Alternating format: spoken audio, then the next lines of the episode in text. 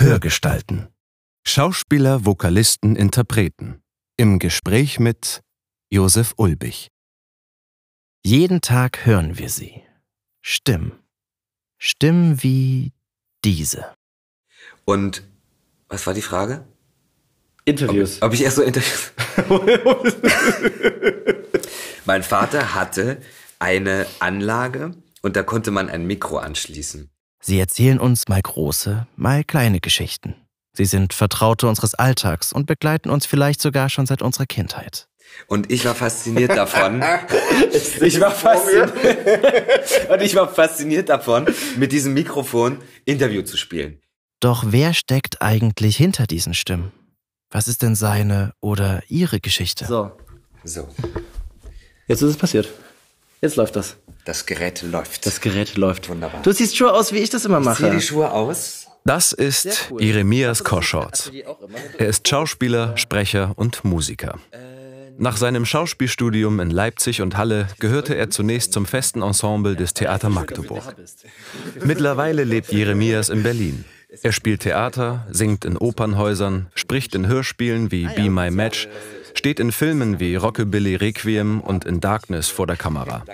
Für seine Rolle im Tatort Tod auf dem Rhein wurde er 2010 sogar für den New Faces Award nominiert. Und natürlich und vor allem synchronisiert er mit Liebe Filme, wie zum Beispiel mit 17, The Darkest Minds oder auch La La Land. Und als ob das nicht alles schon genug wäre, hat er auch für ein Theater-Weihnachtsstück die Musik komponiert. Daher verwundert es nicht, dass er mit einem uralten Klavier in seiner Wohnung seinen Nachbarn schöne Melodien schenkt. Und Jeremias bezeichnet sich selbst als Quasseltante. Warum?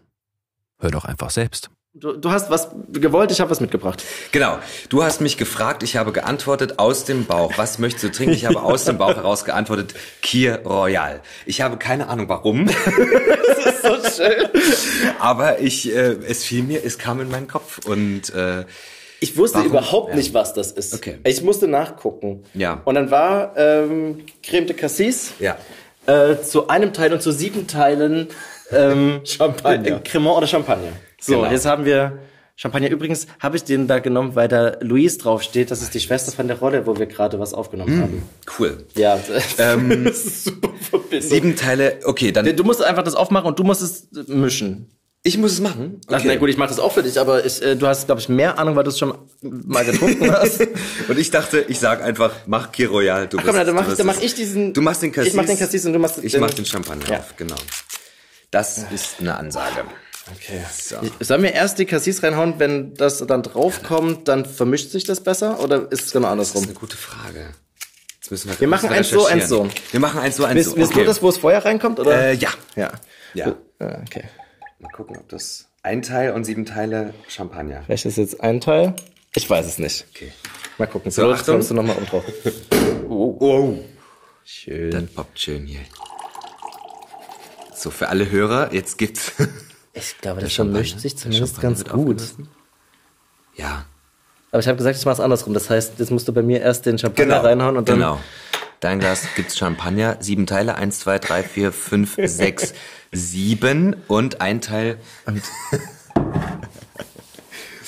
Ja, natürlich ist das, wo sie es unten absetzt, voll bescheuert. Ja, Egal. das sieht auch toll aus. Das sieht aus. Warte, ich gieße noch ein bisschen nach. So. yes, danke schön. Jetzt hab, hast du, glaube ich, aber ist egal. Aber es sieht, es sieht auf jeden Fall wirklich schön aus. Wir können, äh, man sieht's ja leider nicht, äh, aber wir sehen es. Prost. Ich freue mich. Freitagabend. geht. Kir Royal. Ja. Es gibt in der Heimatstadt, wo ich herkomme, ein, oder es gab einen Club, der hieß Piroyal. Okay. Ähm, aus dem, aus Piroyal und Pirna, Ja. weil, ja, hm. Du kommst aus Pirna? Ich komme aus Pirna. Ah. Ja. Vielleicht sollte ich mal die Fragen stellen jetzt. Bir Royal. Der Piroyal, Ah, das war, haben wir vorhin schon äh, bei der, Also das ist Ein- äh, sehr süffig, muss ich sagen. ich, ich würde, glaube ich, noch einen Cassis nachlegen. Aber Und ich muss ein bisschen Champagner nachlegen. ja, ist doch gut, dann wir, wir mischen uns ran. Ja. Ja. Hammer. Sehr gut, ja, kann Sehr man machen. gut. Äh, ja, aber du bist doch auch Sachse, oder nicht? Leipzig. Ich komme aus Leipzig. Leipzig. Genau. Gebürt, gebürtiger Leipziger. Kannst du mir eigentlich diesen komischen Konflikt von Dresden und Leipzig erklären? Da gibt es doch eigentlich immer so Schwingungen. Nee, gut. Ich kann dir nicht erklären. Ich habe den auch nie verstanden. Ja. Ich äh, finde, Dresden ist eine tolle Stadt. Ich finde, Ja. Leipzig ist eine tolle Stadt. Ich finde auch, ähm, Halle ist eine tolle Stadt. Und ich verstehe nicht, warum man da sich so ähm, äh, neidvoll und äh, kriegmäßig gegeneinander auflehnen muss. Ich, obwohl ich auch, das ist ja wirklich interessant, ähm, Halle zum Beispiel ist ja nur 30, 40 Kilometer von Leipzig entfernt. Ja. Ist zwar ein anderes Bundesland, aber es ist trotzdem nah beieinander.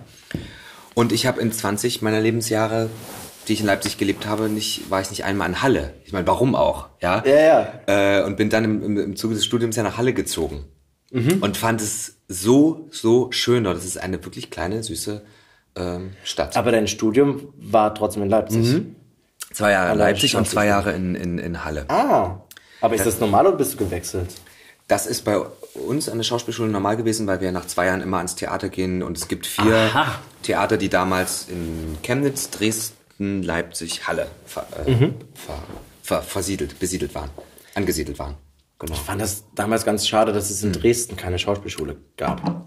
Ich hab das, ich fand das komisch, dass es eigentlich die Staatsoperette und es gab äh, das Theater Junge Generation und es gab, es gab irgendwie so Möglichkeiten eigentlich, wo man spielen Staatsschauspiel, konnte. genau. Und es, ja, genau. Und, und es gab gar keine Ausbildungsmöglichkeiten dafür. Das nächste war halt in Leipzig. Leipzig und dann wieder das äh, angegliederte Studio Dresden, wo man dann sozusagen, wenn man in Leipzig auf der Schauspielschule war, Mhm. Ja, wieder nach okay, Dresden so. gehen Ja, konnte okay. ins, ans, ans Studio. Genau.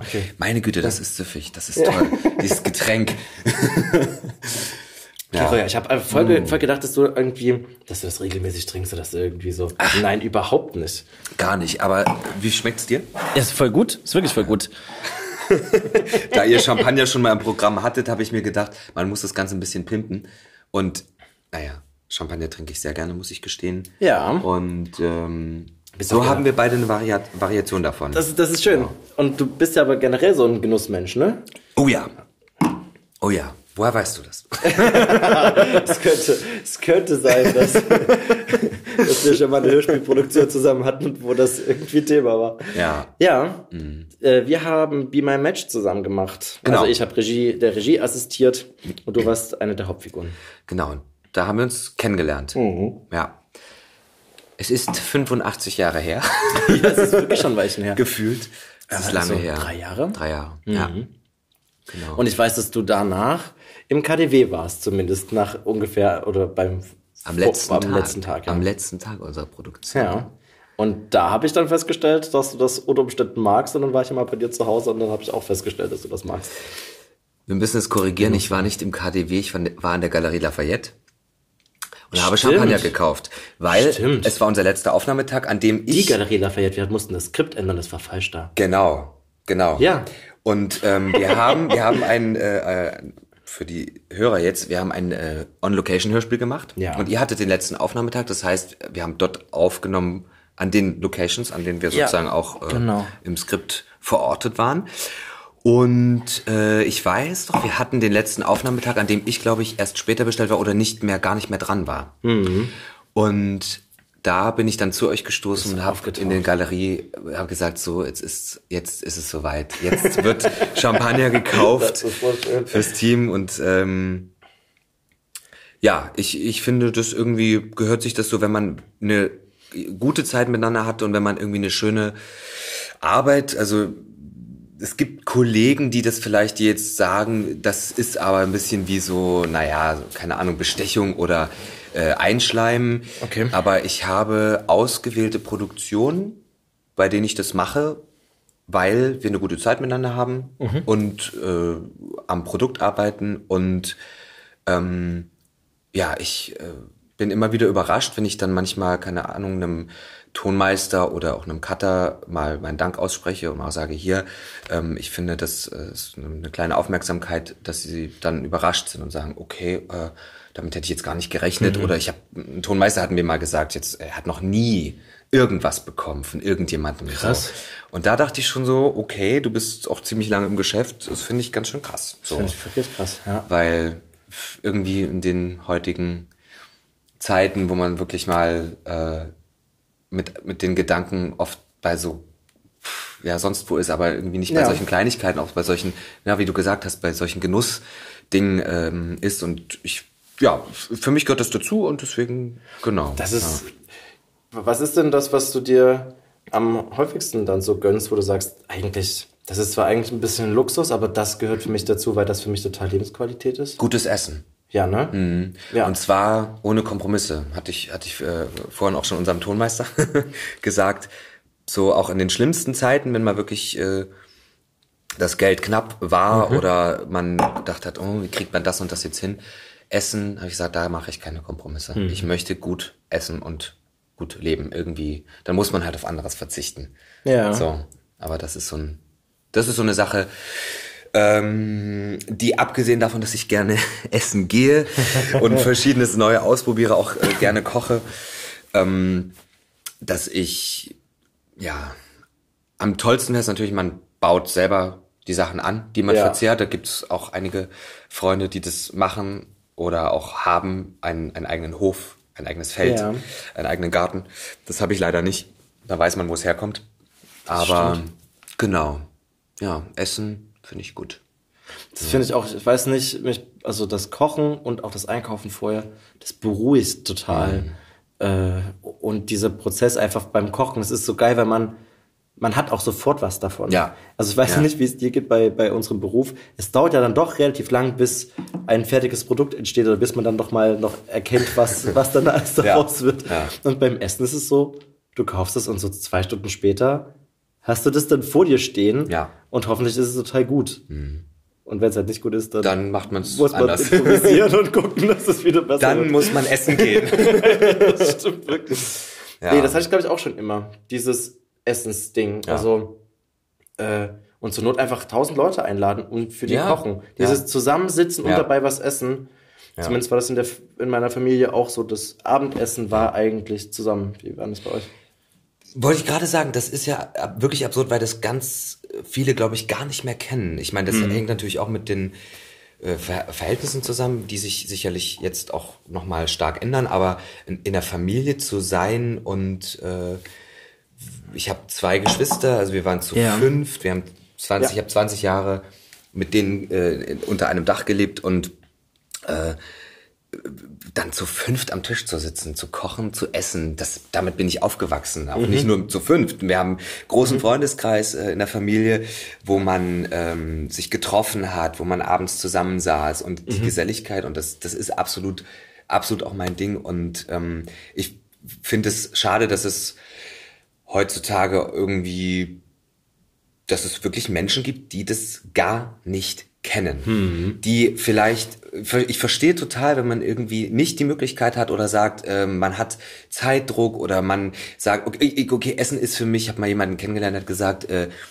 Essen ist für mich sozusagen notwendig. Ja, okay. Ja, das muss schnell gehen. Puh, äh, ja, es muss so und das ist für mich kein so und was das aber sein kann, also das, wie du sagst, mit mehreren Menschen zusammenzukommen ähm, und es gibt ja durchaus sehr viele, die das jetzt wieder aktiv versuchen, ähm, ins Leben zu integrieren, sich zu treffen, gemeinsam etwas zu machen, gemeinsam an einem Tisch zu sitzen. Ja. Und das ist ja so ein, so ein Familiending. Ich bin damit groß geworden. Für mich ist es selbstverständlich. Mhm. So.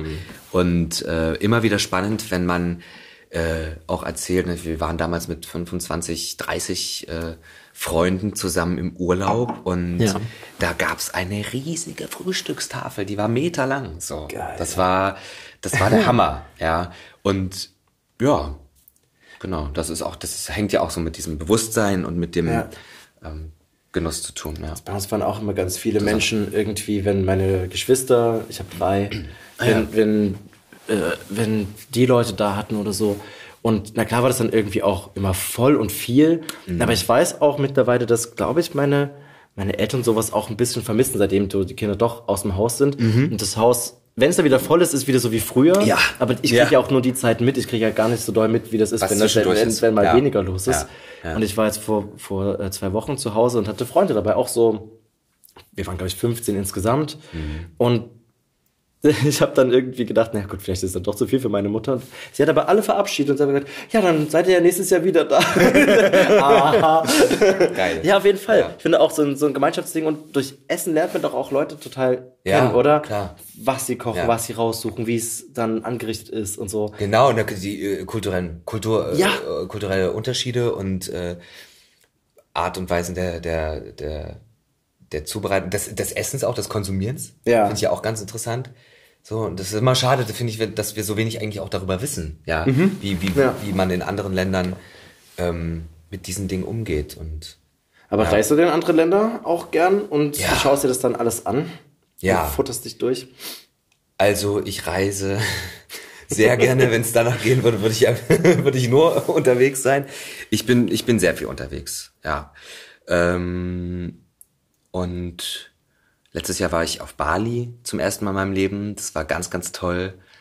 Äh, ich fahre Ski in Österreich. Ich war jetzt äh, zum ersten Mal in, in Nizza.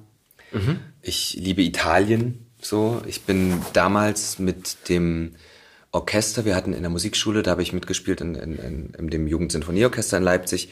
Wir hatten schon damals, damals, so, naja, so lange ist es noch nicht her, aber Anfang der 2000er Jahre äh, durften wir schon sehr, sehr viele tolle Reisen machen nach, nach, nach England, nach Spanien. Wir waren in Griechenland auf Konzertreise mit 80 Mann. Ja, also das war immer ein, ein, ein Erlebnis. Und selbst da hat man irgendwie schon mit 13, 14, 15 so ähm, mal andere andere Orte kennengelernt. So, das ist doch genial. Also lustigerweise, was war vorgestern Tag der deutschen Einheit?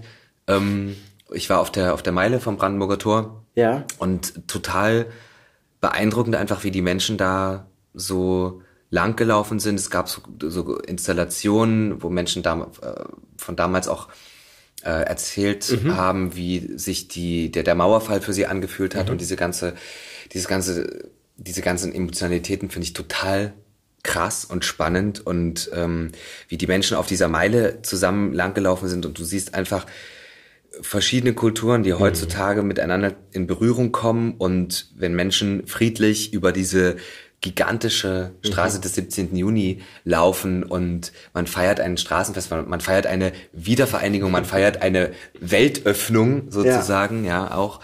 Ähm, und auch die, die Bundesländer haben sich da präsentiert mit so Ständen. Ähm, ist es ein so schönes Gefühl, dass man dann denkt, wo liegt eigentlich das Problem? Ja, also was, was, was ist denn eigentlich, ähm, es funktioniert doch. Man kann auch, wenn es verschiedene Meinungen gibt oder verschiedene Kulturen, die können trotzdem zusammenkommen und die können trotzdem ihre Kulturen auch weiterleben. Aber ähm, ja, warum verschließen sich die Menschen? Warum kommt man, äh, auf, warum stößt man auf Ablehnung, auf äh, Unverständnis und so weiter und so fort in Kommunikation? Und das ist ja gerade ein äh, großes Thema in der Welt. Und jetzt werden wir politisch. Das, da bist du ganz alleine hingegangen. Ich habe nach Reisen gefragt, dass du beim Tag der deutschen Einheit rauskommst. Das kann ich ja nicht Oh Gott, wir sind vom Essen über den Tag der deutschen Einheit zum weltgeschichtlichen Geschehen Es gekommen. hängt ja auch wirklich irgendwie alles zusammen. Ich lege uns einmal nach. Ich, ich wollte, ich, ich, Ne? ich schnapp mir den Champagner, Ja, das, den Cassis-Likör, das, die, die, den Cassis, Cassis, Na, wir gehen, wenn wir nach Likör gehen, ist es der Likör. der Likör, ja, danke. Das war bestimmt wieder zu viel. Für Grammatik bist du zuständig. Noch, noch geht es. Ach, es ist Sehr herrlich. gut. Ähm, Ich muss wirklich sagen, ich habe mich sehr gefreut, äh, diese kurze Woche mit diesem schönen Abend hier zu ja, beschließen. ach, nochmal Prost. Aber du hattest zwei Geschwister. Das ist, weißt du, wo ich noch hänge mit, mit deiner Erzählung. Ja, erzähl. Ich bin noch bei deinen Geschwistern. Ja, zwei Geschwister. Bist, du bist, Ich habe sie auch noch. eins, eins zu sortieren. Einzusortieren? Du bist der kleine, große, mittlere. Bin der ganz große, der alte Sack. Du bist der alte Sack. Bin der alte Sack. Ich äh, bin 31, mein Bruder ist 25. Oh Gott. 24, ähm, 25 geworden. Und meine ähm, Schwester ist 21. Ja, also die jüngste, zehn Jahre jünger. Okay. Und dann bist du mit 20 hast du studiert, ne? Gott, es ist peinlich, 24 ist mein Bruder geworden. Entschuldigung, falls mein Bruder zuhört. Entschuldige, Bruder.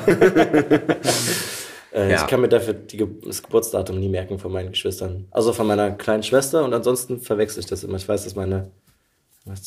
Ich weiß es immer nicht. Ich muss es immer zusammensuchen irgendwie. Das weiß ich sogar. Ich weiß es sogar mit Jahr. 94, sie- also 5. September, Bruder, 94, 22. April, 97, Schwester.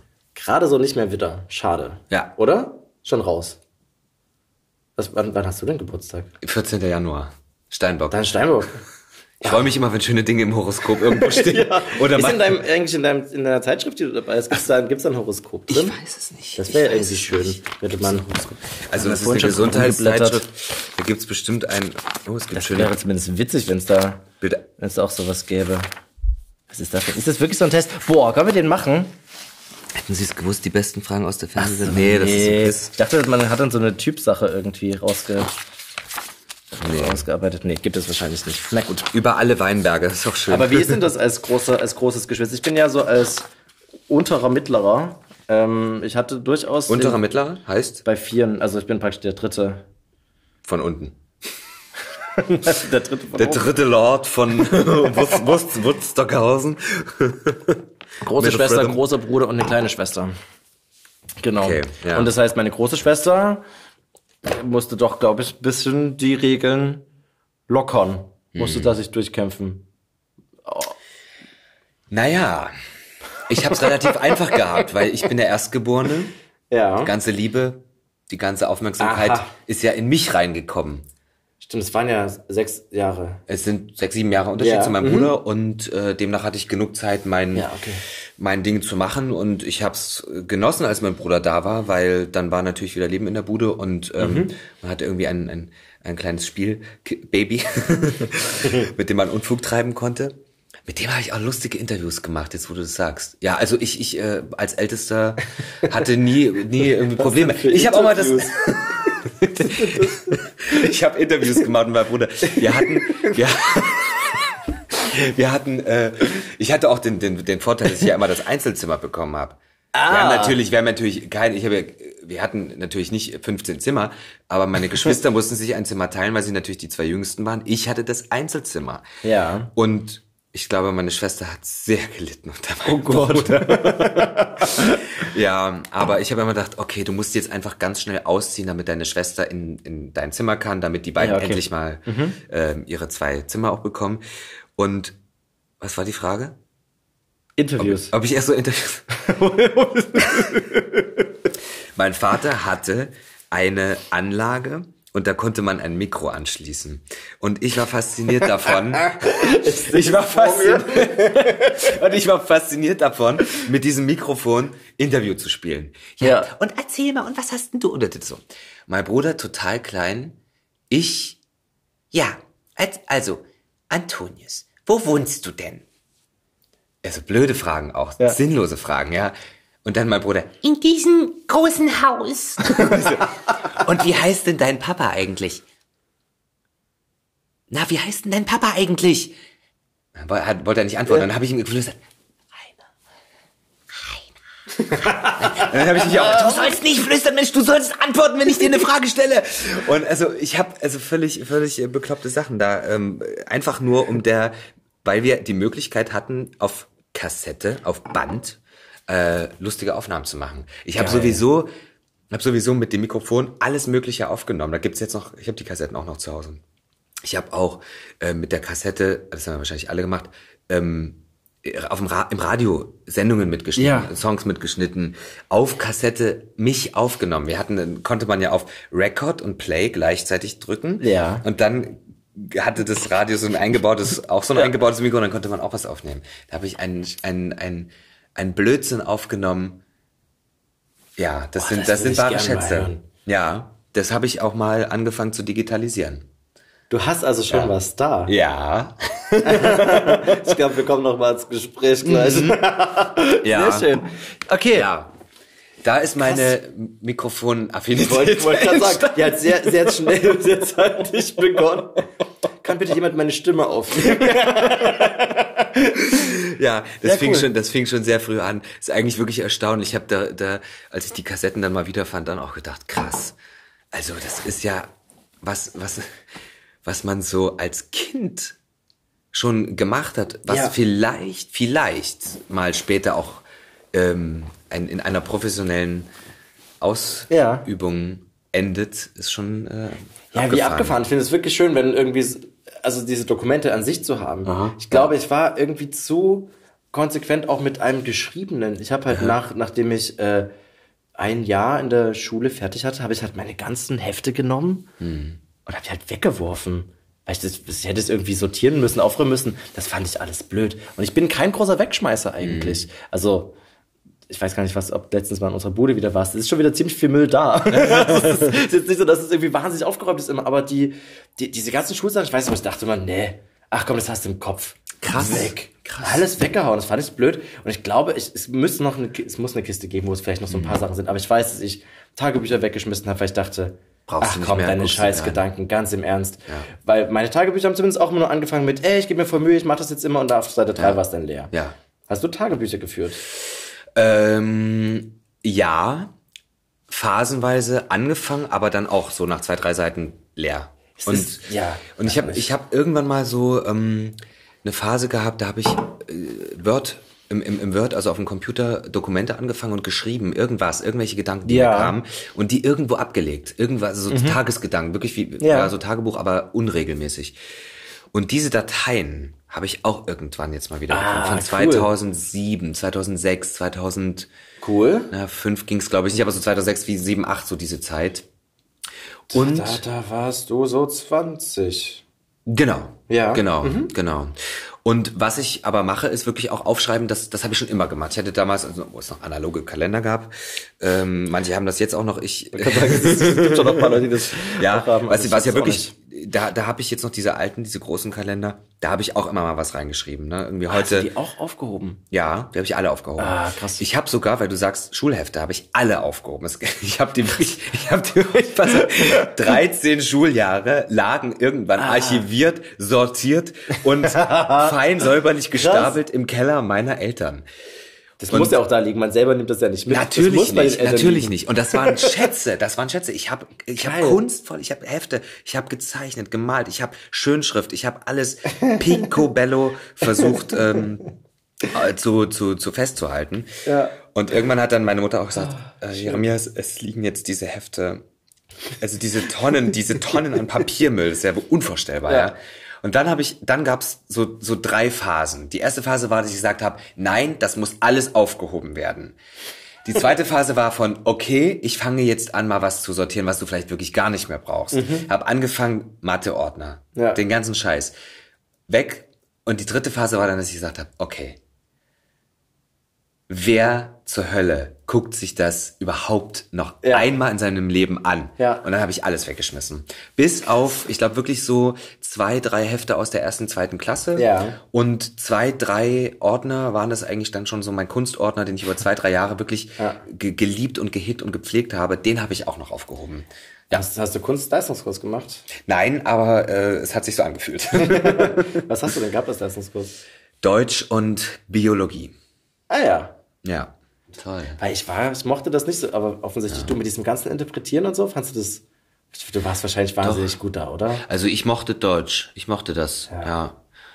Ach nee, nee, das war auch eine schöne Zeit, muss ich sagen. So mit, mit meiner Klasse. Ich hatte da, ich hatte eine tolle Klasse. Und äh, ja, ich, ich denke irgendwie gerne an die Schulzeit auch zurück. Aber nicht, was gewisse Prüfungen angeht, da denke ich mir wirklich, also das ist ja sowas von idiotisch, was man da in Ja. sich reingekloppt hat. Ähm, wer braucht das? Ja, ja. Mathe, also natürlich braucht, ja, braucht man gewisse Dinge, die man irgendwann mal anwenden kann, aber wenn ich mir so überlege, was, was, was man in dem Alter, was, was wir da, Mit welchem Druck auch? Du hast ja immer 13, ich genau, hatte 12. ja, ja, ja, ja, ja. Und das ist, Ja. ich weiß auch nicht. Also ich habe das auch bei meiner Schwester schon gesehen, die ja vier Jahre jünger ist.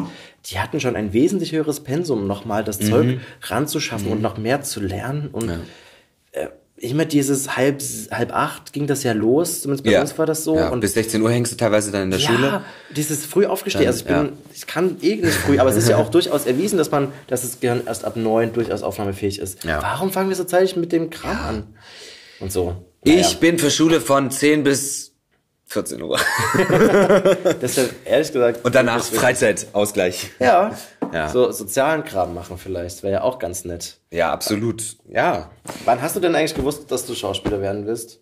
Also schon an dem Mikro, ehrlich gesagt? Schon, als ich mit fünf meine ersten Aufnahmen gemacht habe, äh, schon relativ früh, also ich bin im Theater aufgewachsen, mein Vater ist Schauspieler. Aha. Völlig klar. Ja. Aha. Äh, ich hatte damit quasi schon immer zu tun. Das Okay. Leben äh, lief in diese Richtung. Ich fand das toll. Theater, die Schauspieler Mhm. hinter der Bühne ging's ab. Leidenschaft, Drama, äh, äh, Partys bis zum Umfallen. Auf den Ja. Tischen wurde getanzt, es wurde geraucht, es wurde Natürlich. gesoffen. Ähm, ich als kleiner Steppke bei Kä- Käthe in Altenburg am, am Landestheater Altenburg in Thüringen, Käthe in der Kantine. Muss ein bisschen näher ans Mikro. Käthe, äh, wenn du das jetzt hörst. ich habe es geliebt damals. Ähm, und das waren ja wirklich so Anfang der 90er, also das waren ja Zeiten fürs Theater, also da ging die Post ab. Ja. Ja, und ich fand das irre. Und was nicht, was nicht automatisch heißt, dass ja, wenn man jetzt äh, der Sohn eines Schauspielers ist, dass man dann Schauspieler wird. Aber äh, ich bin damit aufgewachsen. Und ich habe mir irgendwann die Frage gestellt, ich habe so viel Spaß an dieser ganzen, an diesem ganzen, mich interessiert das, ich habe Spaß an diesem Leben, äh, habe relativ früh auch schon mal Drehtage gehabt oder auch mal äh, Synchron gemacht als Kind und so weiter. Ähm, und habe dann irgendwann gemerkt, ja gut, dann kannst du das jetzt weitermachen, du kannst ja mal gucken, ob das dein Beruf auch werden kann. Ich muss sagen, ich bin da relativ bequem gewesen auch und faul, weil ich immer gesagt habe, na, das wird schon irgendwann kommen. Irgendwann werde ich dann die Entscheidung treffen. Es haben meistens die anderen immer gesagt, naja, du wirst ja eh Schauspieler, ist ja klar. Aha, okay, oder ach. Mensch, du gehörst auf die Bühne oder du gehörst dahin und vor die Kamera. Und ich dachte immer so, ja, ja, quatscht mal, macht mal, äh, pff, ich äh, weiß ich weiß ich doch jetzt nicht, was ich dann mal was ich dann mal machen will und ob das wirklich was für mich ist so. Und dann hat eigentlich auch mein Vater irgendwann mal gesagt, na ja, du wenn du es wirklich machen willst, dann dann musst du auch aktiv werden. Dann musst solltest du vielleicht äh, einen sogenannten Be Bewerbungsbrief an eine sogenannte Schauspielschule schicken. Ja. um da mal voranzukommen. Dann habe ich so ein bisschen gedacht, okay, hm. ja, stimmt. Okay, ich muss es, muss es angehen und wenn ich es machen will, dann ähm, muss ich mich bewerben und das habe ich dann auch äh, gemacht und relativ schnell und konsequent alles durchgezogen, was damit zusammenhängt, die verschiedenen Prozesse, Ja. ne, die dann an den Schulen stattfinden, Eignungstests und so weiter. Und ja, die Sterne standen gut. Ich habe ähm, auf einmal so ein so eine Flamme ging da an, dass ich dort in diese Schule ge gestiefelt bin in Leipzig. Man, die erste Bewerbung Leipziger Schauspielschule Ja. war nun vor der Tür ähm, und war wie im Rausch. Es war wie so ein Rausch. Ja, das ist das- Wahnsinn. Das, das hat mir so viel Spaß gemacht und ich glaube, es war schauspielerisch nicht besonders gut, was ich dort gemacht habe. ähm, aber ich hatte mega viel Spaß. Ja, cool. Und ich glaube, gepaart mit dieser Kombination haben die gedacht, naja, wir geben dem Koschotz mal eine Chance. Ähm, und dann ist es tatsächlich in der zweiten und dritten Runde, ich musste dann über anderthalb Jahre, ich muss ja noch meinen Zivildienst dann leisten. Aha. Ähm, Wo hast ja, du den gemacht? In einer Behindertenwerkstatt. Ja. Auch in Leipzig? Auch in Leipzig. Ich bin gebrandmarktes Leipziger Überhaupt kind. Leipziger Schule, Leipziger Zivildienst, Leipziger Schauspielschule. Aber dann hat man doch bestimmt bei euch keinen Dialekt gesprochen, wenn der Vater Schauspieler war. Mm, Nee, So- nee. Also ich habe doch auf den Aufnahmen hört man es manchmal schon, doch dass, dass ich auch so relativ guten sächsischen Einschlag habe, aber oder hatte, aber ich war ja, dann in der Kindersprechergruppe vom MDR. Ich habe das gelesen. Ich habe also ich, auf irgendeiner Seite stand, dass du schon als Kind synchronisiert hast. Ja, Was hast du denn als Kind schon synchronisiert?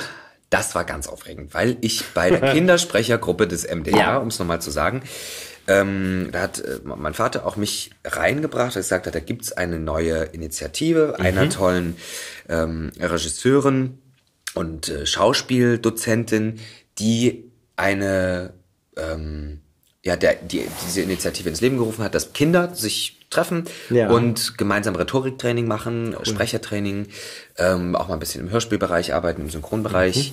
So, und da hat mein Vater mich mal mitgenommen und gesagt, komm, das, das wäre vielleicht was für dich. Ja. So, und ich fand das toll. Wie alt warst du denn da? Ähm, acht vielleicht, sieben, acht, neun, so die, die Zeit. Genau. Und da haben wir natürlich auch Hochdeutsch sprechen gelernt. Aha. Natürlich. Ja, natürlich. Sprechen Sie laut und deutlich ins Mikrofon. und und äh, da durften wir super tolle Geschichten auch schon synchronisieren, damals für den Kinderkanal. Ähm, da erinnere ich mich an eine polnische Serie, die wir, die wir gemacht haben. Die Nein. Sonnenlanze war das. Die ja, Sonnenlanze. die Sonnenlanze. Kenn ich. Da war ich allerdings schon, das war, da war ich dann schon 13, aber ich doch schon älter. 2000 war das genau. Ja. Und in dieser Zeit ähm, ist, das war einfach, da ist auch viel, viel passiert, dass man irgendwie so, Gott, als Kind stehst du in einem Studio und bekommst Geld. Wir haben damals, war das also ein Traum. Da hast du den Gagenschein unterschrieben. Wie viel gab's? 30 Mark bar erhalten, zack, hier ist die Kohle und tschüss. Du hast die Bar auf die Hand bekommen. Bar auf die Hand. Wie geil. Natürlich, bar, irgendwann dann nicht mehr, dann wurde es überwiesen. Aber da gab es eine DIN A4-Seite und fertig. Fertig war, war's. Ja. Und also ich, gut, heute ist das ja alles, da kommst du aus dem Buchhaltungswald nicht mehr raus. Und äh, da habe ich meine ersten großen Rollen sprechen dürfen. Ja, wie das cool. war toll. Was hast du Ja. denn mit dem Geld dann gleich gemacht? 30 Mark war doch jetzt gar nicht so wenig. Ich habe auch für ich habe auch über 100 Mark und so dann teilweise bekommen Ja. für diese für diese Serien und dann wurde das natürlich es waren Beträge als Kind wow Ja, ja, eben. denkst du so boah du hast eine dreistellige Summe irgendwie in die Hand Ja. ähm, ehrlich gesagt weiß ich es nicht mehr Schade. für, Okay. aufs Sparbuch gelegt irgendwie Wirklich? habe ich es ausgegeben Ich hoffe. es natürlich es ging es ging auf die Sparkasse das Sparbuch ich, hab, ich habe gespart für später.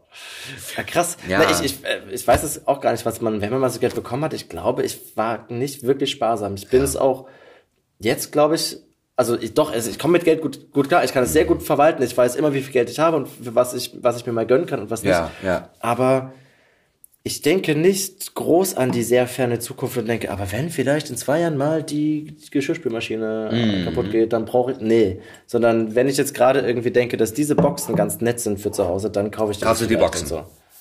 So bin ich auch. Ich sag, was soll das Gehabe? Was nützen mir 100.000 Euro, Ja. die ich auf dem Konto habe in drei Jahren und wenn ich dann irgendwo, Ja. wenn es einen dann erwischt, dann nützt dir das ja auch nichts mehr. Also ich, ich, äh, ja, Also ich hatte das, hab das schon, ja. Aber ich kann mich ehrlich gesagt wirklich nicht mehr dran erinnern, was ich, was ich so. Das ist ja interessant. Es gibt ja doch einige, die auch als Kind schon angefangen haben, ihre ersten Euro, Mark, wie auch immer, zu verdienen. ja. Ähm, haben damals schon Wohnungen gekauft. Ja, genau. und Champagner und alles. Nee, also ich muss, also ich, ich habe auch, ich, ich hatte meinen ersten Drehter, Gott, das waren ja Summen, davon hast du ja als Kind, das war ja Wahnsinn. Ja, klar. Aber Wie war denn generell der Umgang mit Geld bei euch in der Familie? immer unterschiedlich. Mein Vater hat sich ja dann freiberuflich gemacht, meine Mutter war oder ist äh, Angestellte. Ja. Und dann gab's eben ne, durch die schwank schwankenden Jobs auch durch meinen Vater, dann gab's halt mal, hat man mal mehr Geld, mal weniger Geld. Ja. Und ähm, bei uns immer so, dass wir gut gelebt haben. Also ge- versucht haben, alles, äh, die meine Eltern haben versucht, uns alles möglich zu machen, auch wenn es schwere Zeiten gab, dass wir in den Urlaub fahren, dass wir Essen auf dem Tisch haben, dass es uns gut geht, dass wir alles das, was wir kaufen wollten, irgendwie hinbekommen, dass wir es kaufen können. Und ähm, es gab natürlich auch, klar, auch dann äh, wirklich mal Täler, ähm, das habe ich dann auch, hat man auch als Kind dann mal mitbekommen, dass da irgendwas gerade schwierig ist. Aber es war wirklich immer so, dass, dass auch da der, der Umgang eigentlich gut war. Ich weiß, mein, also mein Opa zum Beispiel, der war da sehr anders. Der war ein absoluter, ähm, der war absolut darauf bedacht, dass alles seine Ordnung hat. Ja, es wurde okay. gespart, es wurde zwar auch investiert, es wurde ausgegeben, aber es wurde sortiert und es wurde ähm, das große Ganze so sehr zusammengehalten und der war sehr sparsam. Wo kam denn der unfassbar her? sparsam. Aus ehemals äh, äh, Schlesien. Ja, ja, ja, okay, ja, die- dachte ich mir fast. ne, Ja. Genau. Mein Und- Opa nämlich ganz genau so, ja, auch Ja. aus der Gegend. Ja. Alle, die so angekommen sind, hatten doch sehr, sehr, sehr das Sparen auf dem Schirm. Ja, aber gar nicht, also interessanterweise. Eher das Haushalten, meine ich. Genau, eher gar nicht so dieses, nein, nein, wir dürfen nichts ausgeben, sondern das, genau, das finde ich nämlich ja nochmal ein Unterschied. Ob jemand Ja. sparsam ist und sagt, nein, nein, nein, ich halte alles bei mir, gebe gar nichts Ja, mehr Geiz aus. geht gar nicht, Furchtbar geizig, genau. Ähm, aber mein Opa, genau, der, wie du gesagt hast, der, der Umgang damit, ähm, ein, eine absolute Struktur. Ich habe ihn bewundert dafür. Der hat ja uns, uns, der hat ja auch wirklich ganz viel gegeben, uns Kindern, uns äh, Ja. Familien. Äh, der hat in Reisen investiert, aber er hatte da eben einen ganz bewussten Umgang und das, das finde ich, ähm, da könnte ich mir vielleicht manchmal ein bisschen mehr noch abgucken von ihm. Er lebt leider nicht mehr, aber äh, diese Sparsamkeit an den richtigen Stellen, dass eben eine DIN A4-Seite Ja. äh, auf einer Rechnung, äh, da wird eben auf die Rückseite kommt dann wird dann die Einkaufsliste geschrieben oder wie auch immer oder äh, das Badewannenwasser Ja. wurde dann äh, als Blumenwasser oder was weiß ich. Na gut, ich weiß es, benutzt ja. ja. Also solche solche Geschichten ähm, darauf stoßen wir an. Mit Kirroyal. Kirroya. Im Was Hörspielstudio. heißt denn Kir? Kir? Also Royal ist klar. Ist Kir äh, ein, eine, eine Traubensorte? Sollen wir das nachgucken? Diese Frage geben wir an die Hörerinnen und Hörer weiter. Schreibt unter dieses Video. nee, Gebt uns ein Like und äh, recherchiert bitte, was Kier heißt. Ich habe keine Ahnung. Okay, Ja, äh, du hast die Schauspielschule gemacht ja, genau. und bist dann relativ doch sofort schon, äh, du bist nach Magdeburg, oder? Hab ich das richtig im Kopf? ja, die zwei Jahre in Halle waren ja sozusagen der letzte Teil des Studiums und Ja. dann hatte ich mein erstes Engagement in Magdeburg. Ja. Genau. Und dann ist es für einen Schauspieler so, dass es äh, sich nicht lohnt, irgendwie zu pendeln, sondern dass man schon dann sagt, man hat dann diesen Fulltime-Job am Theater in Stadt XY, dann zieht man dort auch hin. Ja. ja, und das kann überall sein und gibt es Städte, die sind dann weniger beliebt und Städte, die sind natürlich heiß begehrt. Und äh, Magdeburg war zu dem Zeitpunkt tatsächlich sehr heiß begehrt, weil am Theater ganz viel passiert ist. Es gab einen großen Intendantenwechsel, der äh, Tobias Wellemeyer ist ja nach Potsdam gegangen und ähm, neue Intendanten und neuen Schauspieldirektor gab es dann in Magdeburg. Und da ist ganz viel passiert. Neue äh, Kollegen, die dort ans Haus kamen, die versucht haben, dort frischen Wind reinzubringen, Ja. eine Band zu gründen und so weiter. Und das hatte so eine Strahlkraft, das kam äh, sogar bis nach Halle. Ja. Und es gab tatsächlich äh, für einige den Wunsch zu sagen, ja, dann das Magdeburg ist ähm, Okay. jetzt gerade eine gute Zeit, da Ja. ans Theater zu gehen und auch in die Stadt zu ziehen. Und für mich war das perfekt. Für mich war das so eine perfekte Größe von der Stadt, vom Theater. Ich habe eine tolle Zeit dort gehabt. Ähm, ich muss eine Lanze brechen für Magdeburg, weil Mhm. viele Magdeburg ganz, ganz schrecklich finden. Ich hatte eine gute Zeit dort, aber das lag Ja. natürlich auch an der Konstellation, dass ich dort ein tolles Team hatte am Theater, ein wirklich unfassbar tolles Haus, Mhm. äh, Opernhaus, Schauspielhaus. Wir haben Open Air gespielt, wir haben tolle, tolle Sachen machen dürfen. Ähm, ich hatte eine unfassbar tolle Wohnung für unfassbar wenig Geld. ähm, solche Voraussetzungen sind einfach top. Ja, Es leider ein bisschen ausziehen. zieh dich aus. Ja. Es kommt der Zeitpunkt, dass wir Wir kommen zu ausziehen. dir auf jeden Fall. Ich zieh mich auch aus. ähm, es ist es ist eine große, große ähm, grüne Stadt, weitläufig ohne Ende, mit viel, Ja. viel Platz zum Atmen und für viele Menschen einfach natürlich äh, ja vielleicht zu viel Platz zum Atmen. Man sagt, oh hier ist, es verläuft sich, es, man kommt hier nicht wirklich zusammen, es gibt kein richtiges Zentrum, die Stadt ist Okay. kriegsgeschädigt ohne Ende gewesen, das, das ist klar. Ähm, und die Stadt hat keine Zukunft, es ist schwer in der Stadt Fuß zu fassen und so weiter und so fort. Ähm, was ich verstehe, es gab auch äh, Kollegen, die sich dort gar nicht wohl gef- gefühlt haben. Das ist äh, natürlich auch für jeden anders. Ja, und dann habe ich auch irgendwann gesagt, jetzt reicht's und dann bin ich nach Berlin. Naja. Okay, aber apropos Band, ähm, Ja. du spielst Klavier. Ja. Verdammt, Ja, wahnsinnig verdammt. gut. Cembalo, habe ich gelesen. Cembalo habe ich gelernt, ja. Ja. Wie, wie, also, wie kommst du zu Cembalo? Aber was machst du denn so mit Klavier? Wo hast du das gelesen mit dem Cembalo? ich glaube, ehrlich gesagt, das steht auf deiner Vita von deiner Agentur. Ah. Ja, ja, ja, ja, ja, doch, doch, doch, genau. Ich meine, es gibt Ja. ungefähr gar nicht so viel zu finden, aber das habe ich gefunden. Aber dass ich Cembalo spielen kann. Ja. Wie kam es zum Cembalo spielen? Naja, ich habe Klavier gelernt lange Jahre und äh, wie lange Jahre? ähm, Klavier insgesamt 14. Boah. Wann hast du denn angefangen? Von 6 bis, also von sechs bis 20. 6 bis 20. Wow. Genau.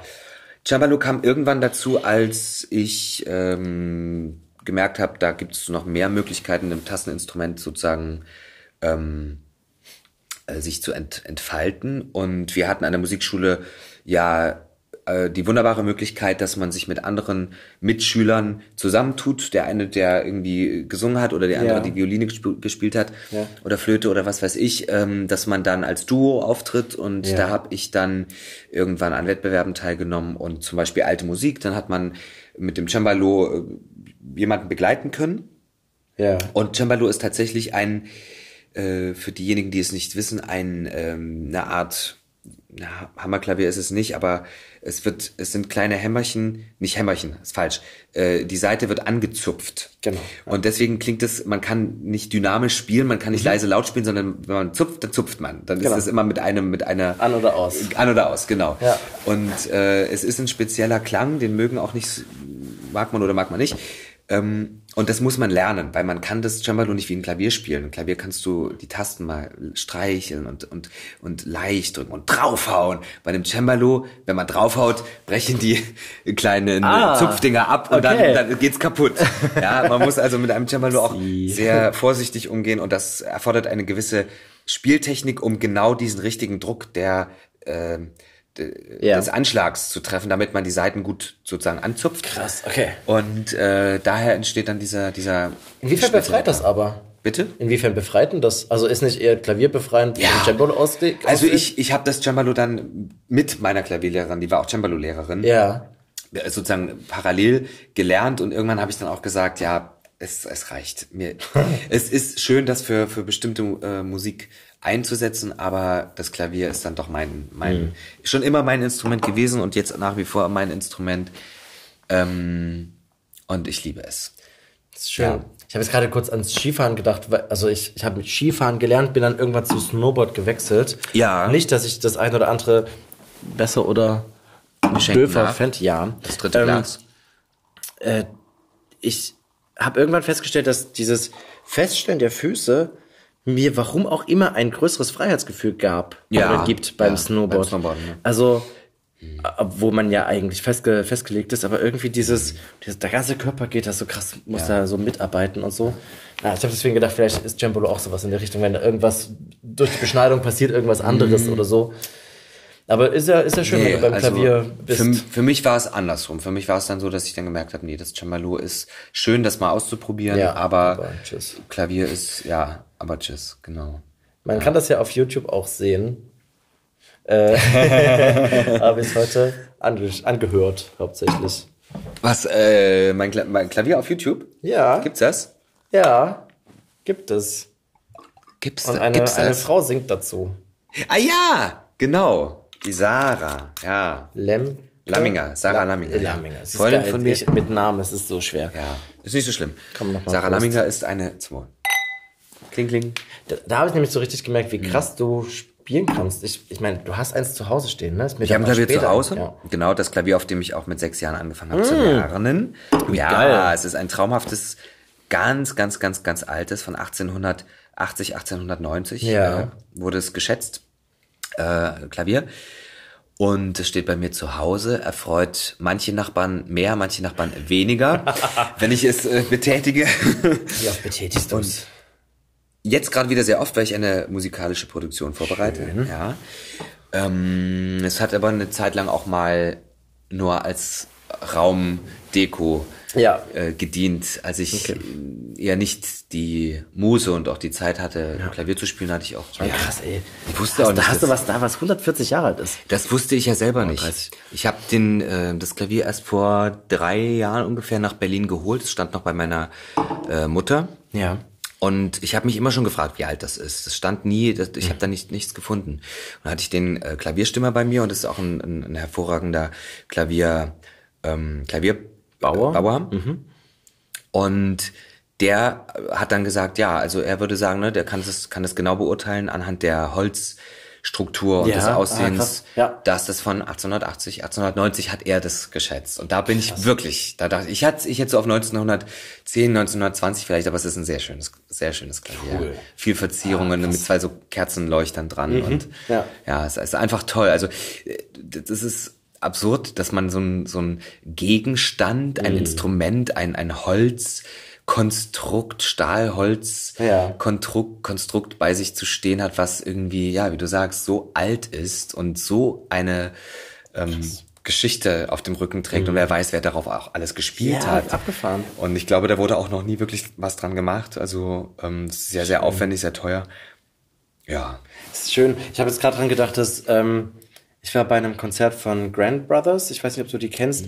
Das ist ein Duo, wo einer am Klavier sitzt, oder äh, ein Flügel ist es, äh, und diesen Flügel haben sie modifiziert mit Ja. so Hämmerchen. Ja. Dass sowohl jemand, der nämlich mit Computern dann die Hämmerchen steuern kann, Ja. aber auch gegen die Seiten von dem Klavier, äh, von dem Flügel schlagen kann. Ja. Und das Ganze aufgenommen wird und er sofort digital bearbeiten kann. Und damit haben sie praktisch einen Live-Akustik-Elektrosound ge ge gefunden, der wahnsinnig schön ist. Und es war im Funkhaus in der Leperstraße. Geil. Warst du da mal in dem Konzert? Ich war noch nie drin, aber das ist ja Es legendär. wird, es wird dich ja. umhauen, glaube ich, wenn ja. du da mal drin bist. Ja. Und die, das war wirklich so schön. Ich saß da und hatte einfach nur Gänsehaut, weil man, man hat gesehen, wo das entsteht, Mhm. der Sound. Und man hat aber gehört, ich, äh, von oben kam dann der Sound, wie er, bearbeitet ist. ja, wie wie es auch so gedacht war. Und man war es krass abgefahren. Man sah diese ganzen Kabel und so. Ja. Ja. Deswegen, ich bin Das ist- toll. großer Fan. Toll. Ja. Ja. Ja, da will ich auch unbedingt mal hin. Ich habe da nur mal ein Foto gesehen. Das ist ja so ganz legendär, dieses Haus. Ja, also generell ist es ja auch riesig und da gibt's ja ganz viele so kleine Ateliers und Studios und das, was Ja. da Leute so buchen können. Und habe jetzt gerade erst gehört, dass Nils Fram, den kennst du Mhm. Ja. vielleicht, der hat wohl dieses, also es gibt so drei oder vier größere Studios, wo auch Hörspiele und so drin gemacht wurden. Und der hatte eins und hatte das größte Klavier der Welt drin. Der war bei der Hörbar Rust vor kurzem, da habe ich das gehört gehabt. Cool. Und hat auch ein bisschen erzählt, wie krass das ist, wenn man Ah, da ist mit, es. nicht mit Erfolg rechnet und dann auf einmal Ja. ist da irgendwie Erfolg da. Und Ja. das ist, äh, äh, seine Konzerte sind gut besucht und so, Mhm. abgefahren. Das ist total schön.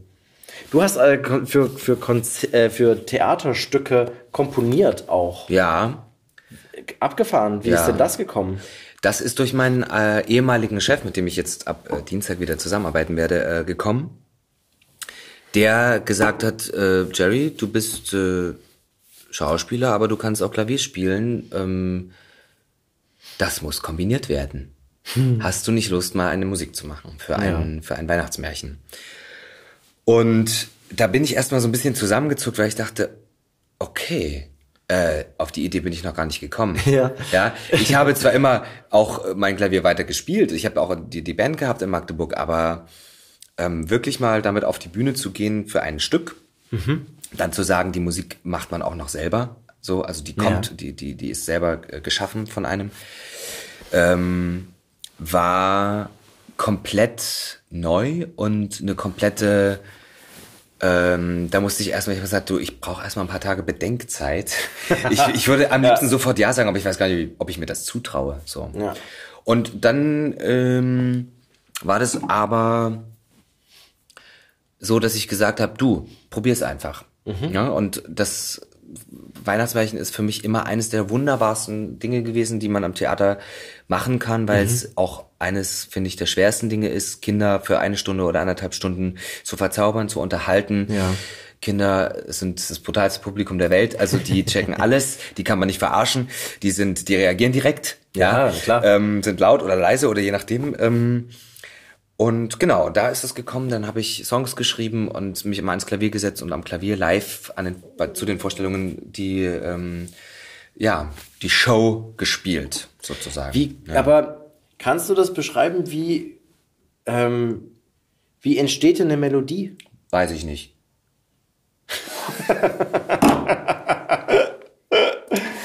Cool. Das ist der Klassiker. Ich meine, ich habe mir die Doku über, über Filmmusikkomponisten angeguckt und Ja. alle Filmmusikkomponisten, die da saßen und sagen, jedes Mal fängst du von Null an und hast keine Ahnung. Ja. Und kommst an ein Projekt und der dir sagt, Film XY und ich will Hans Zimmer und Hans Zimmer sagt, ja, okay, ähm, um was geht's in dem Film? Da geht's um Weltraum und irgendwelche Raumschiffe. Okay.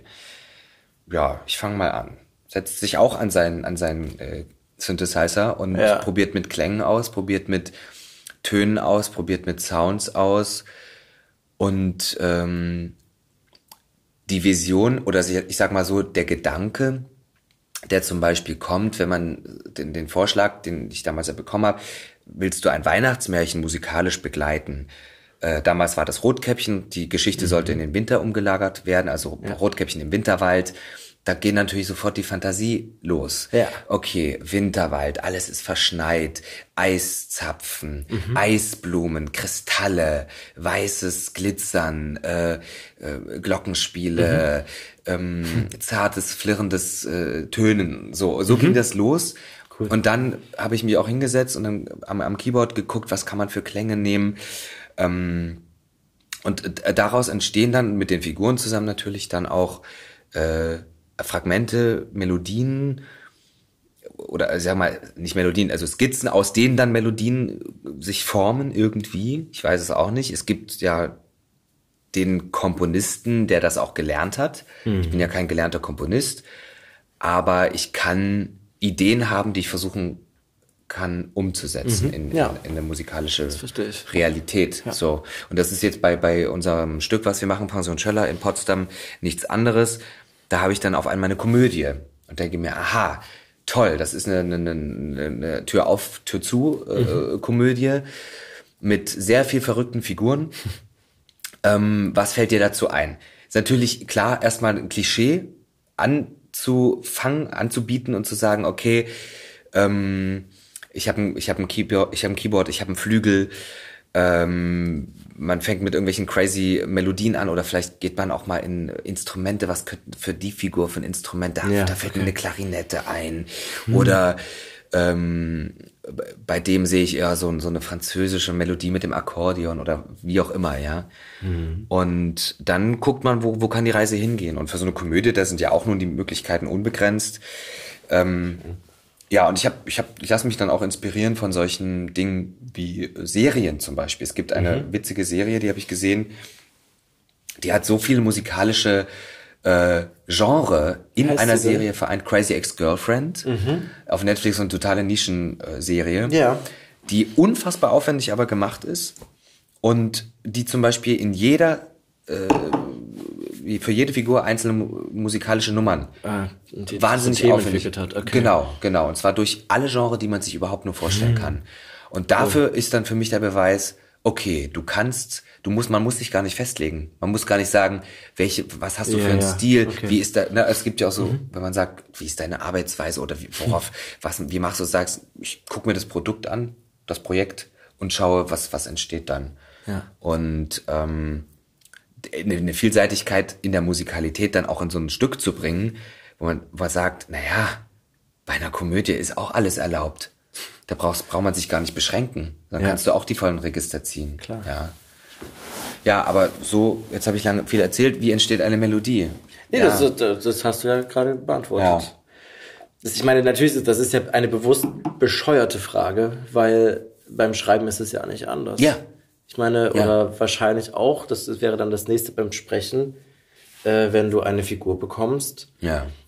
Im Hörspiel oder vielleicht sogar, ich weiß nicht, wie krass es ist, wenn man eine optische Vorgabe hat ja. schon. Ja. Ähm, natürlich hast du da auch vielleicht eine Grundenergie oder Grundideen, was das so sein kann, aber natürlich fängst du eigentlich bei Null an und ja, immer. dann mal schauen, ja. wo es einen hintreibt. So. Immer, eigentlich jeden Tag. Ne? So, krass. ich meine, wir, wir alle, also auch so im künstlerischen Bereich, ich denke, ich habe keine Ahnung, was morgen ist. Das ist also sowieso natürlich im Leben, aber die meisten wissen ja doch, dass sie von neun bis 17 Uhr vielleicht einen hm. äh, äh, Arbeitsrhythmus haben. Ja. Ich weiß das nicht. Ich weiß auch ja. nicht, was ich da machen werde.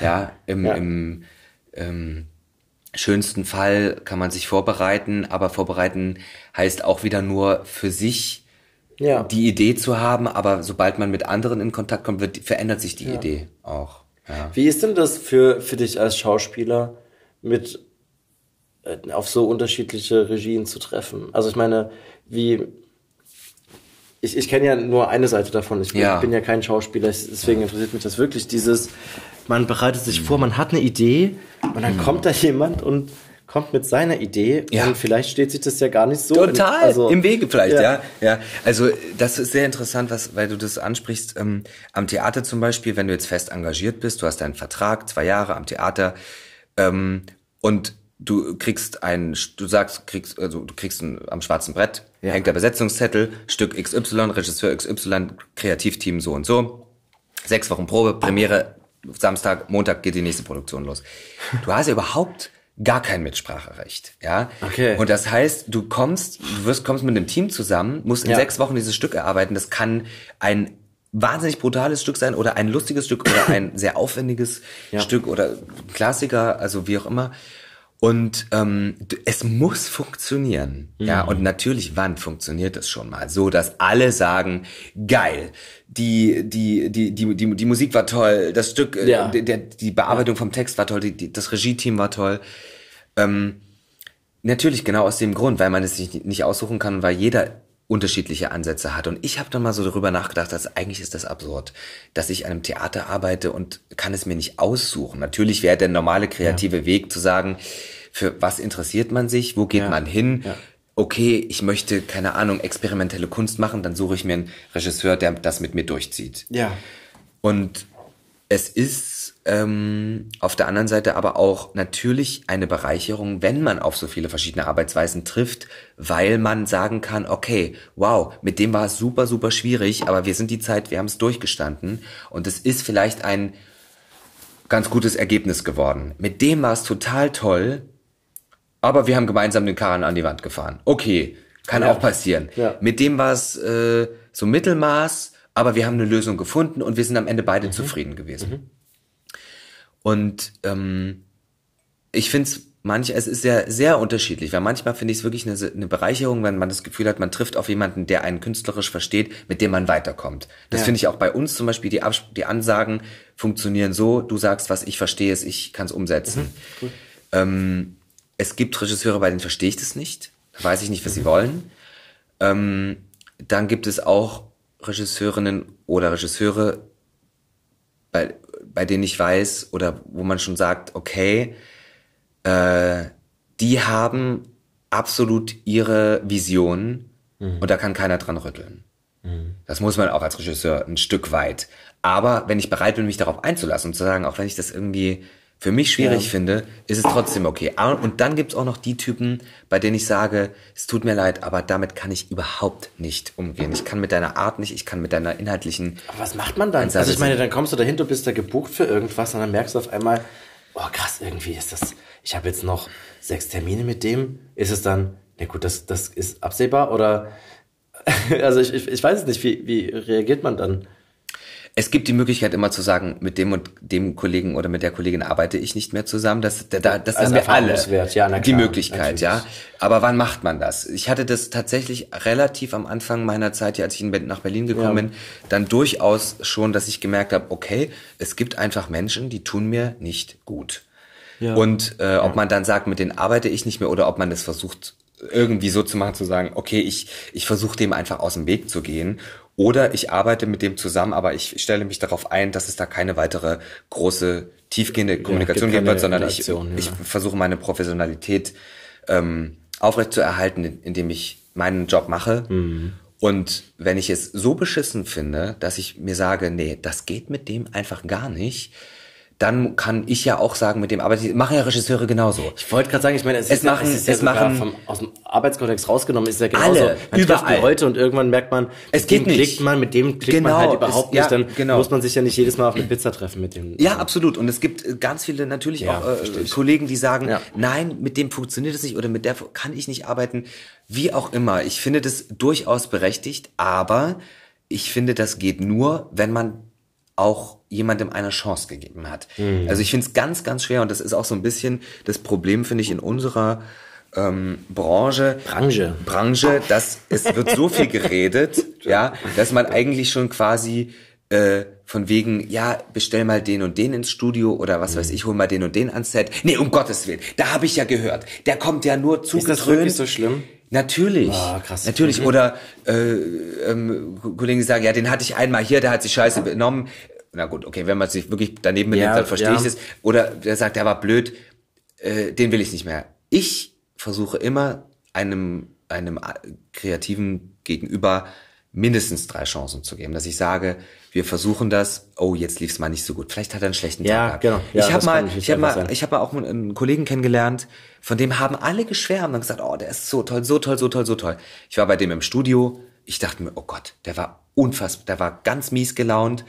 Ja. Und ich dachte nur, was ist denn mit dem los? Und dann hat sich herausgestellt, meine Güte, der hat einen schlechten Tag gehabt. Ähm, Ja, ja, okay. Ja, das passiert. Und äh, dann habe ich ihn da nichts zu suchen, aber das kann man ja nicht immer genau, äh, genau. Hause lassen. Ja, alles. ja genau. Ja.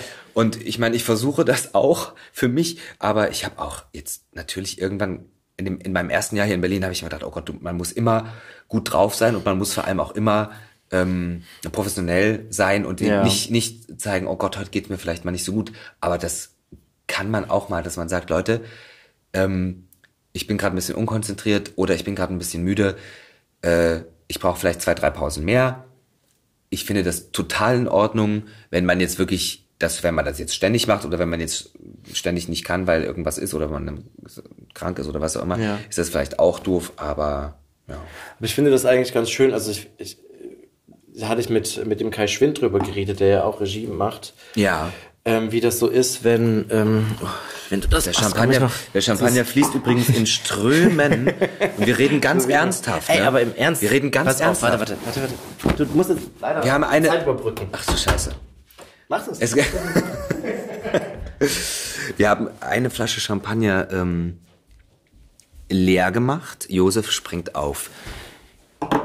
Ich mache jetzt Audiodeskription. Josef springt vom Sofa auf. Er rennt zum Kühlschrank. Er hat eine neue Flasche. Ich mache Audiodeskription. er hat eine neue Flasche Champagner. Stimmt, das müssen ja auch Hand. Leute machen. Das habe ich ja noch gar nicht dran gedacht. Hast du schon mal Audiodeskription gemacht? Nein, noch nie. Aber ich habe eine ähm, äh, Kommilitonin, die hat regelmäßig äh, Audiodeskriptionen für einen Tatort gemacht. Ja, ist ganz, ganz, ganz spannend, was sie erzählt hat auch. Schön. Ja. Aber äh, ich wollte gerade eine Frage anschließen, nämlich Es gibt sagst, übrigens, es ich war auf dem, ja, auf dem ähm, Hör Hörfilmpreis. Hörfilm. Also für Ja, Audiodeskription ja. gab es ein, ein, eine Preisverleihung. Das ist toll. fand ich ganz, ganz Schön. toll. Ja. Weil ehrlich Rand. gesagt, diese, diese, diese Arbeit ist sowas von unterschätzt und super wichtig, wie, wie toll Ja, barrierefreie total. Angebote überall sind. Ja. Ganz großartig. Ja. Naja, überall, also ist vermehrt natürlich. Ich meine, bei den Menschen- öffentlich-rechtlichen Sachen, die produziert werden, ist das, glaube ich, gar nicht so unüblich, dass es dazu kommt und so. Ja, total. Das ist schon Ja. irgendwie. Ich, Achtung, der wir, wir, wir, wir lassen es poppen. Achtung. Wow. Der ist aufs Tonpult gepoppt, der Korken. Es wird schon wieder angestoßen, zum Wohl. Prost, vor allem mache ich dir das immer ähm, Ma dunkler mit diesem Sirup Mm. da. Ich stehe da, es schmeckt so lecker. Es ist so süffig. Ich hole, ich hole mal hier, hier ist schon alles daneben gegangen. Ach so, nein, das ist überhaupt nicht. Ich wollte nur einen, einen großen Tropfen wegwischen, das ist schon okay. Ich bin sehr, ich bin sehr pedantisch, was das angeht. Das ist mein Ordnungszwang. Hast du tatsächlich so einen Putzzwang oder so? Also, oder bist Putz, du? nee, ich bin sehr ordentlich. Also Ja, okay. Putzzwang nicht, aber ähm, ich, ich achte schon sehr Wundere darauf. das, weil, weil ich Ja. kann, ich bin. Du bist eine, eine, darf man das, darf man böse Wörter sagen eigentlich? du gerade Schlampe sagen? Darf man das sagen? Haben wir eigentlich Jugend? Ich könnte ein E dran machen für explicit für an die Folge. Wenn du das willst, dann sag noch jetzt viele schlimme Wörter, dann mache ich das dran. Das ist ja abgefahren. Was ich muss, ich muss eine Sache, ja, eine Sache war lustig, vor, weil, weil ihr vorhin, ich, wir haben ja äh, Hörspielaufnahmen heute zusammen gemacht Mhm. und ich durfte schweinische Sachen sagen, als, als äh, mein Regisseur und mein Tonmeister gesagt haben, du kannst jetzt eine Minute lang schweinische Sachen sagen, dein Mikro ist aus, wir hören dich nicht. Wir du haben nicht schweinisch gesagt. Ah, nee, du darfst uns beschimpfen. Du alles sagen, was du willst. Du darfst uns sogar beschimpfen. Du darfst uns beschimpfen. Und ich habe die schlimmsten Sachen gesagt und sie haben mich nicht gehört. Das war toll. Was hast du gesagt? Ich sag es nicht. Ich sag es nicht. Bis jetzt haben wir noch gar keinen Grund, da ein explicit dran zu machen. Nee. Es gibt Auch, auch bei dem Wort, was du jetzt ausgesprochen hast, was ich noch nicht Schlampe. Schämst du dich jetzt dafür? Nein, ich schäme mich. Ich schäme mich Nein, nicht. ich schäme mich nur so ein Nein, ich schäme bisschen. mich, ich schäme mich wieder ein bisschen. Mir nur irgendwie in den Sinn gekommen, als du das gerade meintest. Ja, ja, also Ja. spannendes, spannendes Thema auf jeden Fall für. Ähm, ich denke viel über auch dieses Wort nach Freiheit. Was bedeutet das?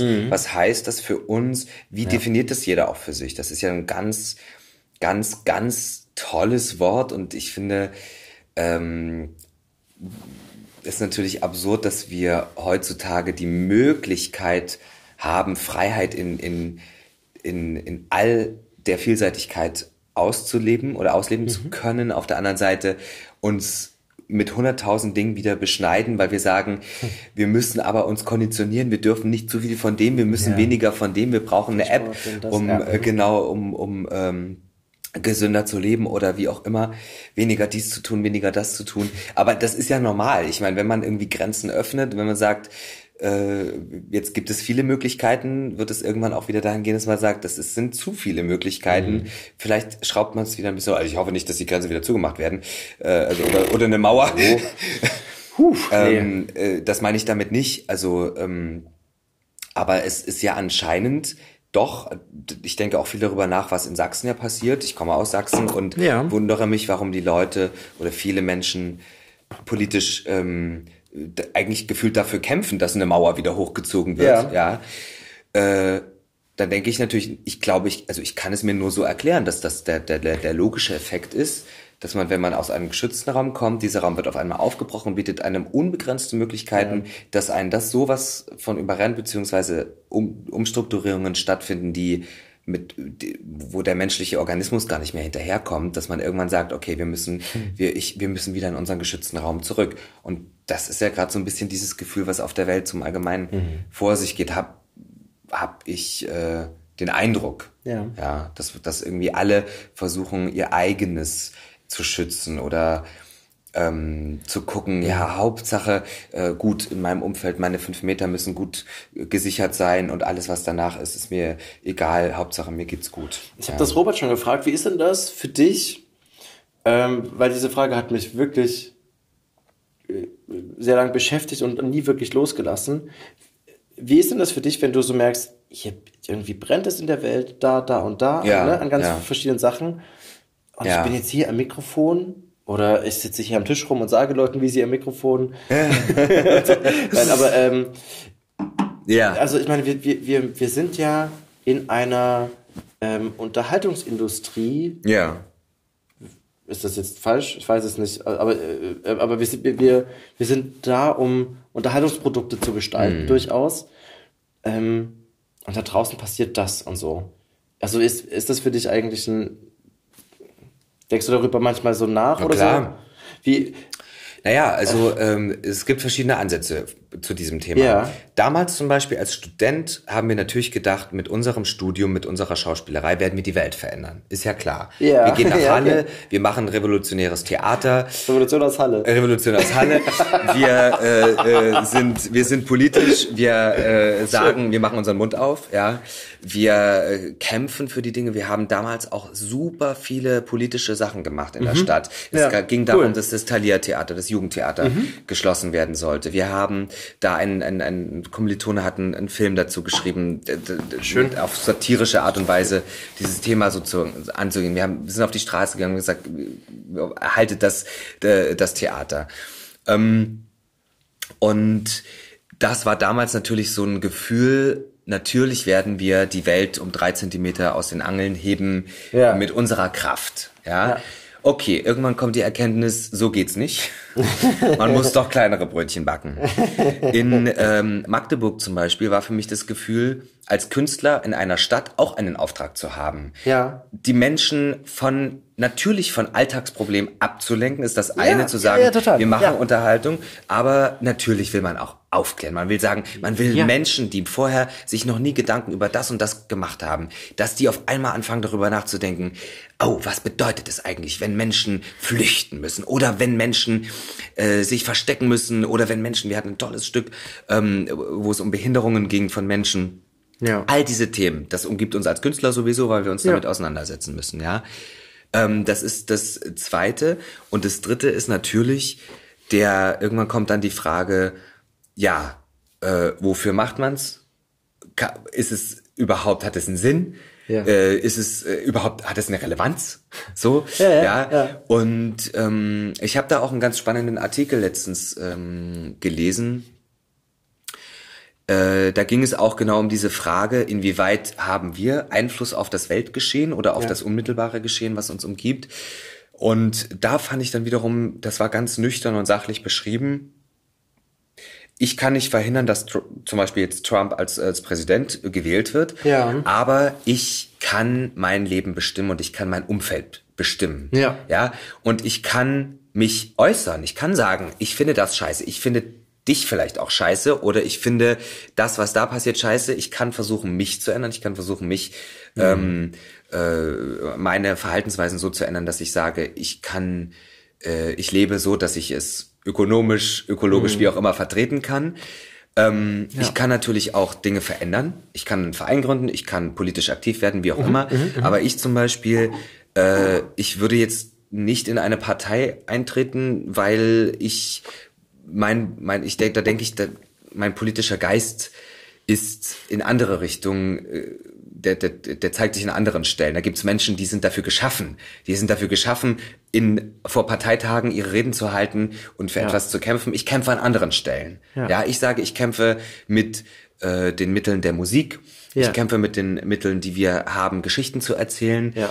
Ähm, und das hat für mich meine Berechtigung. Total. Ja, zu sagen, ich, ich, ich, äh, ich erzähle mit, mit den Filmen oder die wir äh, in Deutsch äh, synchronisieren, auf Deutsch synchronisieren. Wir machen Hörspiele, wir machen ähm, ähm, Ja, das finde das find ich total schön.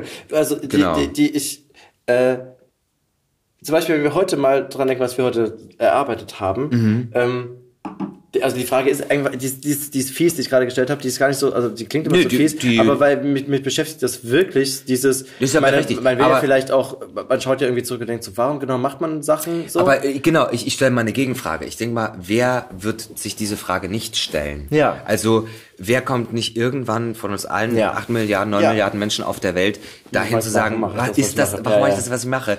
Ist Ja. es noch Sinn? Ich glaube auch Menschen, die für etwas kämpfen. Ich bewundere Menschen, die nicht müde werden in, sagen wir mal, ähm, einem Verein für Bedingungen für Landwirte zum Beispiel, ja, zu kämpfen, zu sagen, Landwirten muss es besser gehen, äh, dass die nicht müde werden, in diesem Verein dafür zu kämpfen, wo ich sage, oh Gott, we- wenn ich daran denke, gegen welche Mauern die anbrüllen, Ja, ja, ja. gegen so, aber es gibt diese Menschen und ich muss dann sagen, okay, ähm, ich, ich habe auch einen starken Willen. Ich versuche das dann eben an anderen Stellen einzusetzen, äh, an denen ich dann nicht müde werde. Ja. So, ja. Ja. Und wenn man das für sich so rausfinden kann, dann finde ich es durchaus okay. Es gab mal eine Phase, da habe ich gedacht, oh Scheiße, ich glaube, ich müsste mich noch da mehr engagieren und ich muss noch da mehr machen und ich muss mich noch um den kümmern. Und als die, die Flüchtlingskrise war vor drei Jahren, ähm, da bin ich auch losgesprungen, aber irgendwann habe ich auch gemerkt, ich schaffe das emotional nicht. Ich kann nicht ständig zum Lageso gehen und dort mit anpacken, weil es mich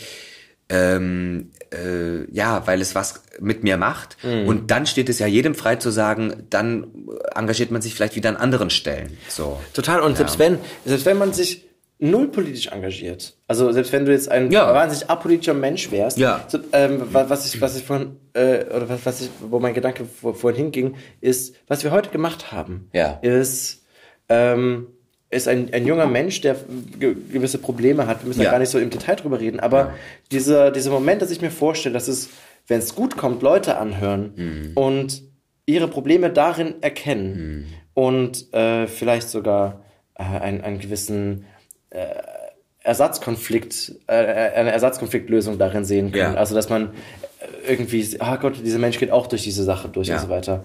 Das ist doch schon krass, eigentlich. Weißt du, also, Weißt du, man kann, man kann es runterbrechen, wenn wir, wir sind ja im künstlerischen, es geht ja um unsere äh, künstlerischen Tätigkeiten. Ja. Ähm, und da finde ich, kann man es ganz einfach sagen. Ich erinnere mich auch an so einen Moment, wir spielen ein Stück im Theater. Es kommen, sagen wir mal, 500 Zuschauer. Und wenn man 499 von denen hat, die sagen, das interessiert mich ein Scheißdreck. Aber ein Mensch sagt, Mensch, das berührt mich. Da passiert was in mir. Ihr habt in mir etwas ausgelöst oder ich denke über etwas nach oder ich denke mir, das ist eine Sache, da muss ich recherchieren. Also ich kenne das von mir selber auch. Ja, auch Ja. wenn man sich einen Film anguckt oder wenn man irgendwo auf der Straße oder du du hast eine Situation und denkst, da muss ich und wenn es eine Person ist, die man damit erreicht, Ja. ist die Berechtigung da. Ja. ja, Ja. weil es gibt ja, Ja, ganz total. oft auch die Diskussion, brauchen wir das? Brauchen wir Theater? Brauchen wir Oper? Brauchen wir dies? Brauchen wir, Wir können die jenes? Frage hiermit beantworten. ja. Ja.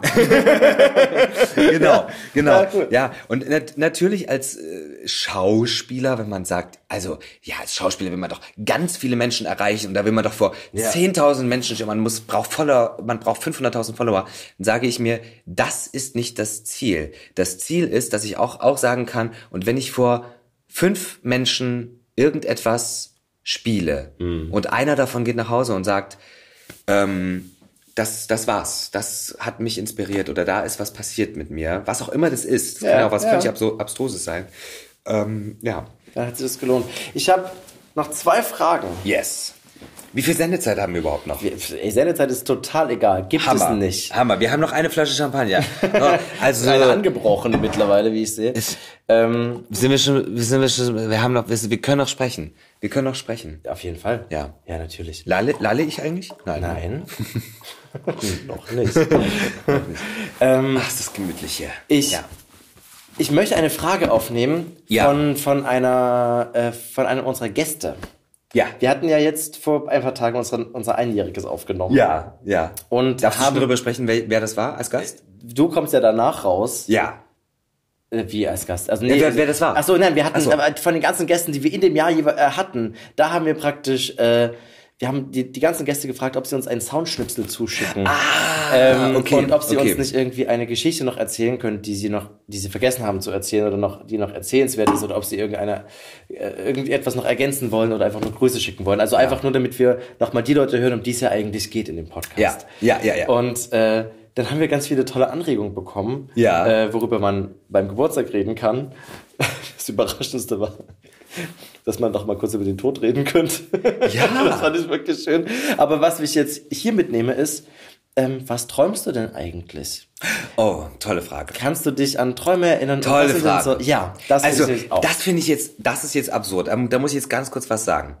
Äh, weil ich es krass finde, dass du den, das Thema Ja. ansprichst, äh, Tod und Träume. Ja. Weil das zwei Themen sind, die mich ähm, sehr beschäftigen, muss ich sagen. Und ich habe vorhin auf dem Herweg so gedacht, warum eigentlich jetzt ist äh, gestern zum Beispiel beim kurz vorm Einschlafen habe ich äh, die Nachricht bekommen, dass ein Kollege verstorben ist, mit dem ich in, in Halle zusammen äh, Theater gespielt habe, also der dort fest äh, engagiert war.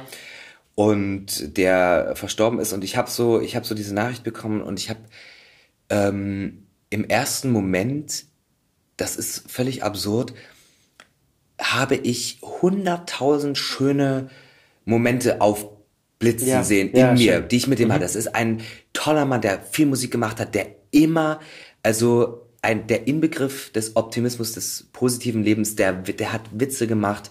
Ein fantastischer Kollege, der ganz lange in Halle auch am Theater ähm, engagiert war. Man kann den Namen ja sagen, Karlfried Müller äh, ist am, am 3. Oktober, am, äh, am Mittwoch äh, verstorben und das habe ich dann gestern erfahren. Und ähm, es ist so Wahnsinn gewesen, weil ich habe davon überhaupt nichts äh, vorher gehört und ich wusste auch nicht, dass es ihm vielleicht nicht gut ging. Aber es sind alle Momente, die ich mit ihm hatte, da am Theater, wieder aufgeblüht dachte, das war ein Mensch, der vor Lebensenergie, Lebensfreude Ja. und Optimismus gestrotzt hat. Und auf einmal erreicht einen so eine Nachricht, ja. Und ich habe ihn vielleicht fünf Jahre nicht gesehen, ja, oder vier. Ähm, und ich bin dann natürlich sehr traurig gewesen und dachte auch so, Wahnsinn. Also das, äh, jetzt kriegst du auf einmal so eine Nachricht aus dem heiteren Himmel. Ja. Ähm, unser geliebter Kollege ist äh, viel zu früh von uns gegangen. Und ich denke so, nein, das ist doch jetzt, das ist doch Wahnsinn. Das geht, das geht doch jetzt nicht. Ja. Und ähm, mich beschäftigt das tatsächlich. Äh, deswegen finde ich es sehr interessant, dass du das gerade ansprichst, weil ich äh, da Hast du das mit in die Träume genommen dann? ich habe es mir in, in, den Traum, in die Träume genommen Ja. und ich habe eine, eine, jahrelang exzessive und sehr lebendige Träume gehabt. Ja. Und das hat vor ein paar Jahren etwas nachgelassen. und ich habe mich das okay. zum Beispiel auch schon mal gefragt, woran das, woran das liegt. Ähm, äh, was auch schön ist zu sagen, ich habe einen guten Schlaf, aber Träume sind was Wunderbares. Das ist so geil. Und liebe ich Träume. habe, ich habe tatsächlich, ähm, kannte es eigentlich nie von mir, dass ich sozusagen aufwache und denke, oh, ich habe gar nichts geträumt, sondern ich habe immer den Kopf voll gehabt, wenn ich aufgewacht bin. Mhm. Ja. Wow, wow, wow, was ist passiert? Das und das verarbeitet. Auch in, in den Zeiten des äh, Ja. Theaterspiels und im Studium. Wow, wow, es, es ist so viel passiert, es, es wurde so viel verarbeitet und es ist alles so gefühlt aktiv passiert in der Nacht Ja. im, im Gehirn. Und ähm, in dem letzten Jahr habe ich wieder verstärkt äh, Träume gehabt. Auch so, dass, dass ich denke, dass da, da wird viel verarbeitet. Aber, und das finde ich zum Beispiel eine völlig absurde Geschichte, dass es wirklich Träume gibt, die ja Lösungen herbeiführen. Ja. Die zum Beispiel, weil du vorhin gefragt hast, wie entsteht eine Melodie? Ich träume auf einmal einen Song. der Ah, ein, geil. der ein Hit wird. Ja, und wache auf und denke mir, du musst die Melodie. Aber du hast du sie auch aufnehmen. da? Hast Ich habe einmal, einmal fiel mir, fiel mir so eine Sache ein, hatte dann, hatte dann eine Lösung dafür und habe mir eine Melodie sozusagen äh, ähm, Ja, aufge, aufgeschrieben und und äh, einmal auch ein Problem, was ich hatte. Und im Traum hat sich dieses Problem auf eine ganz einfache Art gelöst und ich bin aufgewacht und habe so gedacht, na toll, hättest du auch mal früher drauf kommen können. Und, und, und dann schreibt man eine Mail und das Ding ist geklärt oder was auch immer. Ja. Ja. Und also es ist. Ähm, Ich habe ja. ich hab das mit, mit Geschichten ja auch so ein bisschen, dass Träume sind ja tolle Geschichten, die man auch erzählen kann. Mhm. Also, oder wo man eine Situation nimmt und daraus dann eine Geschichte entwickeln kann Ja. und so. Ja. Und leider schaffe ich es aber trotzdem nicht, obwohl, also ich führe kein Traumtagebuch oder so. Man Ja. kann das ja noch viel stärker lernen, die parat zu haben. Ja, Ich kann die Träume eigentlich immer sehr gut noch nachher erzählen. Ja. Aber was mir immer flöten geht, ist die Intensität. Ja. Also, ich liebe die auch immer, es ist sehr körperlich für mich zu träumen, Mhm. oft. Und mein Freund kennt es, dass, wenn ich aufwache, es kann sein, wenn es so ein blöder Traum war oder so, dann bin ich kurz noch so motzig. Ja, und dann ja, nehm, ja, ja. nimmst so richtig diese Stimmung mit. Aber wenn, ich kann selten daraus so eine, die Geschichte einfach nochmal so greifen, weil Ja. man so richtig so denkt, Versteh in dem. Traum hat es alles Sinn gemacht und es war alles so mm, und Ja. so crispy und bam. Und danach ist es nur noch so dieses Gefühl. Aber das ist auch schön, einfach so eine Energie zu haben, ob ob positiv oder negativ. Ob positiv es oder ist, es ist negativ. eigentlich ist ja Genau, trotzdem ja. beides schön irgendwie, wie krass es manchmal so. So, pass Total. auf. Also ich Ja, finde es super, super, super äh, toll, weil ich finde gerade diese Dinge wie Fantasien in Menschen auslösen und äh, über Dinge nachzudenken, wie zum Beispiel auch Themen wie Tod. In unserer Zeit, in unserer Gesellschaft ja total ähm, oder viel zu kurz kommt in meinen Augen. Ja, ich natürlich dachte ich auch schon mal, okay, äh, äh, wenn mal irgendwas ist, was ist denn mit deinem ganzen, äh, was hat man denn für ein, was hat man für ein Leben? Was bedeutet Leben? Ja, ja, ja, ja. Äh, ist es mein Facebook-Account oder mein Bankkonto? Es ist ja alles digital oder vieles digital heutzutage, ja. Ja. Ähm, was, was, was ist das? das? Das definiert mich dann als Mensch oder das soll Mhm. dann sozusagen äh, irgendjemand dann äh, regeln, Ja. Wenn, wenn man denn mal, ja, Du bringst mich auf eine Idee. Wenn ich dich unterbrechen darf. Dann habe ich Jetzt jetzt, noch zwei Sachen. Ja. Ähm, was wäre denn das? Angenommen, es, du, du müsstest dafür vorsorgen, dass falls was passiert, dass was von dir übrig bleibt. Oh Was, Gott. was muss denn in dein Facebook, äh, nein, was muss in dein Wikipedia-Artikel rein? Gott.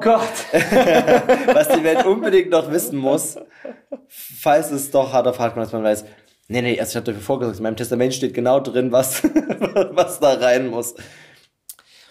Na, ich habe immer meiner, meiner Mutter gesagt, also äh, Schreibtisch, linke obere Schublade, da liegen alle Passwörter. Und Hattest du das? ja, natürlich. Geil. Wir haben auch so, ne, da, da ist alles zu finden. Mehr gibt's nicht von mir. Fertig. Dann Mhm. muss man halt damit a- so. Aber du meinst jetzt im Sinne von, was hat man der Welt noch mitzuteilen? Ja, wenn du Oder sagst, na, wenn du sagst, ist, ist Facebook von mir, ist das, was übrig bleibt, oder was bleibt von mir übrig? Oh Gott, wie schrecklich. Ich meine, Die es- Vorstellung es ist ja Gerade doch gerade für so Leute, also gerade für Schauspiel ist doch, Wikipedia ist doch das, was übrig bleibt. Definitiv. Das ist eigentlich traurig, ne? Findest du? Findest du noch irgendwie? Jeremias Koschotz, geboren am, Na, also, Na, Vielleicht gibt's ja auch gar nichts zu ergänzen. Ich, ich spinne mal den Gedanken weiter. Also ich bin tatsächlich irgendwann an den Punkt gekommen, ähm, das wäre mal, wäre vielleicht auch mal interessant, die anderen Kollegen das zu fragen. Irgendwann als Künstler oder als Schauspieler, ich sag mal als Schauspieler, Ja. äh, habe ich gemerkt, okay, ich habe jetzt 300 Vorstellungen da gespielt am Theater, was bleibt? Natürlich, die Frage kommt. Ja. Mhm. Ja, ja. Ähm, was bleibt, beziehungsweise was hast du vielleicht schon gegeben in, diesen, in dieser Zeit? Mhm. Ähm, und wie ich irgendwann darauf gekommen bin, dass ich so dachte, na ja, ein Handwerker zum Beispiel oder ein Künstler, also ein, ein, ein Bildhauer, der eine Skulptur schafft, die dann irgendwo steht, Ja. die bleibt vielleicht. Okay, vielleicht bleibt die auch nicht für ewig, ja, weil Ja. sie irgendjemand abtransportiert oder wie auch immer. Aber äh, ein Architekt baut ein Haus und das bleibt. Und so habe ich immer gedacht, scheiße, ich spiele eine Vorstellung am Theater und die lebt im Moment. Und die verfliegt. aber Ja? was ist denn, wenn, also jetzt, Und, aber genau, also, aber das zum Beispiel ist ja auch toll. Was ist, das ist ja auch ein tolles Gefühl zu sagen, wir arbeiten, wir machen, wir tun. Ja. Und dann arbeitest du auf eine Sekunde hin, dann bam, passiert was oder auch Ja. nicht. Und dann ist das, dann war's das, ja. Ähm, es gibt ja viele Künstler, die sagen, ich lebe in dieser Vergänglichkeit. Genau das ist das Leben. Ich baue was auf, ich reiß was ab, ich präsentiere was, es wird wahrgenommen oder es wird vergessen oder ich Aber das Krasse ist doch, dass du gar nicht weißt, was damit passiert. Vielleicht Nö. ist ja jemand in der Vorstellung gewesen, geht mit dieser Beschwingtheit nach Hause, trifft die Liebe Ja. des Lebens und Das sagt, das, und sagt im Nachhinein in der Erzählung, hätte ich, wäre ich nicht an dem, an dem Abend- Abend in dem genau. Theater gewesen, wäre ich nicht in die Bar gegangen, hätte ich niemals deinen Vater kennengelernt. Ja, aber das ist das, das ist das, was ich meine vorhin mit, du kannst, du kannst vor 10.000 Menschen irgendwas Ja. sagen und es kann äh, Tausende nicht Ja. interessieren, aber einen, äh, Ja, ja, den, genau. es, den es Ja. sein Leben, äh, sein Leben wird verändert dadurch. Natürlich. Das kann auch etwas Folgen, Folge. aber du hast total Aber recht, dass es voll vergänglich ist, weil für dich als, Genau. als Schauspielerin, der ist das, Und das ist natürlich die Frage, ob man, ob man äh, damit d'accord geht und sagt, natürlich ist das eine, eine, eine feine Sache für mich. Ich beschäftige mich mit wunderbaren Dingen. Ich führe Stücke auf, so und ich oder ich mache eine Lesung und habe einen tollen Abend und dann geht man wieder auseinander und jeder nimmt was Unterschiedliches für sich mit. Und ich habe dann irgendwann gesagt, nein, ich möchte auch mal vor die Kamera.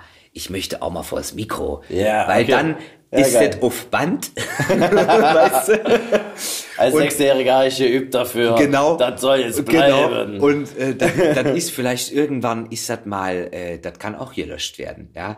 Und aber ich habe dann so gedacht, na ja, aber der Film, der existiert dann auf einer DVD und ne- eine Filmsynchronisation, die kann man immer wieder angucken. Ja. Und natürlich ist es eine gewisse Art des äh, ähm, wie heißt wie heißt das, wenn man wenn man etwas in eine Form bringt oder also äh, der der äh, eine Art der Ich weiß nicht, worauf du hinaus willst, weil sonst des Aggregatzustandes. Ach so, sagen wir es ja, mal alles so. Ja, hm, die. Veränderung des Aggregatzustandes, dass ich etwas von mir gebe, irgendwo hingebe und sage, hier ist es, ich kann es Ja, ja, ja. anfassen, verdammt Ja, noch es mal. ist- ja. Und natürlich, es, es, es gab eine Zeit, da hat es mich, da habe ich gedacht, scheiße, ich habe nichts. Ich habe, ja, ein Textbuch vielleicht, aber wen interessiert es? Also wen ja, ja. interessiert es, ja? Und äh, das darf man nicht unterschätzen, wie du gesagt hast. Natürlich ist eine, ein künstlerisches Dasein für andere Menschen kann es äh, durchaus wahnsinnige sein und ja. Dinge äh, verändern. Aber äh, die Frage ist, was, was, was will man ja auch? Reicht einem das an, an, an Output? Ja. Oder sage ich, Ihnen, das, das ist wirklich ein ganz simpler Gedanke gewesen, dass ich irgendwann gesagt habe, Mensch, das wäre doch auch mal toll, so eine DVD mit einem Film von dir in der Hand zu halten. Das ist gar nicht, dass man jetzt sagt, ich, ich will jetzt me- mein Regal voll machen mit irgendeiner tollen Filmesammlung. das- das verstehe ich. Sondern äh, das ist so eine Kleinigkeit. Und dann denkt man sich natürlich, weißt du, die Dinge, die wir jetzt machen, auch im Tonstudio, im Synchron, Ja. im Hörspiel, die werden, die, die sind, die sind auf Band, die bleiben und dann kann man auch mal eine kleine Erinnerung auf einem festgehaltenen Medium sozusagen ähm, äh, Ja. speichern. Ob man das Okay. jetzt, ich meine, du hat deine Frage war, ob ich das der Nachwelt hinterlassen will. Weißt Gut, ist dann natürlich eine philosophische Frage, äh, ob das mein letzter Wille ist, zu sagen, bitte tragt auf Wikipedia ein. Und er hat ganz viele schöne Hörspiele gemacht. Aber wir hinterlassen danach wird jetzt noch ein noch etwas Schönes. Jetzt kommt's. Du liest uns noch was vor. Ja, Ähm, ja. du hast etwas mitgebracht. Ich Ja. formuliere es jetzt. Ach, ich habe doch hier eine, eine ganz tolle Zeitung in, meinem, in meinem, meiner Tasche.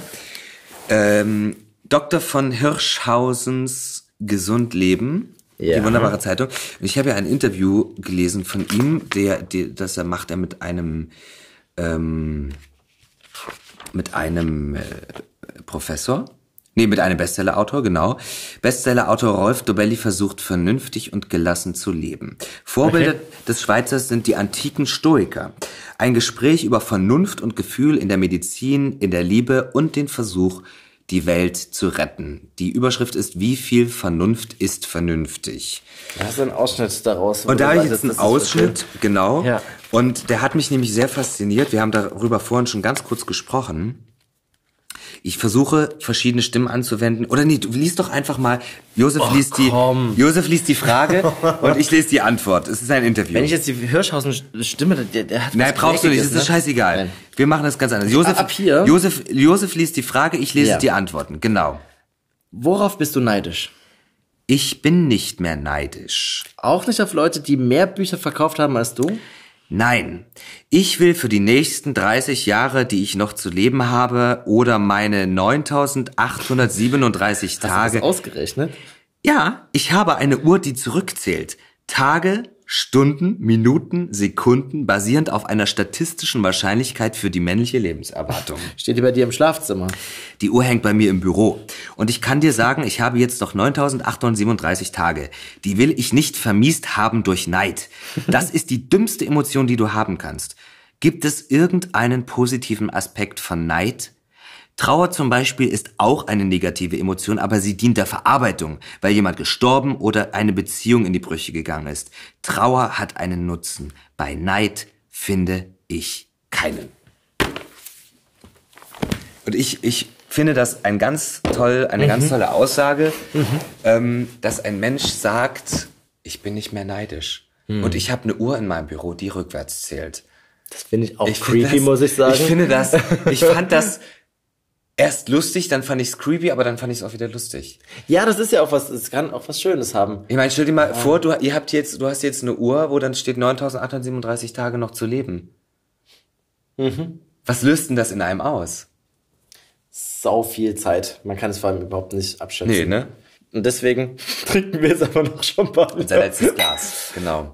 Nein, aber Prost, schön, dass du da warst. Wir machen jetzt hier.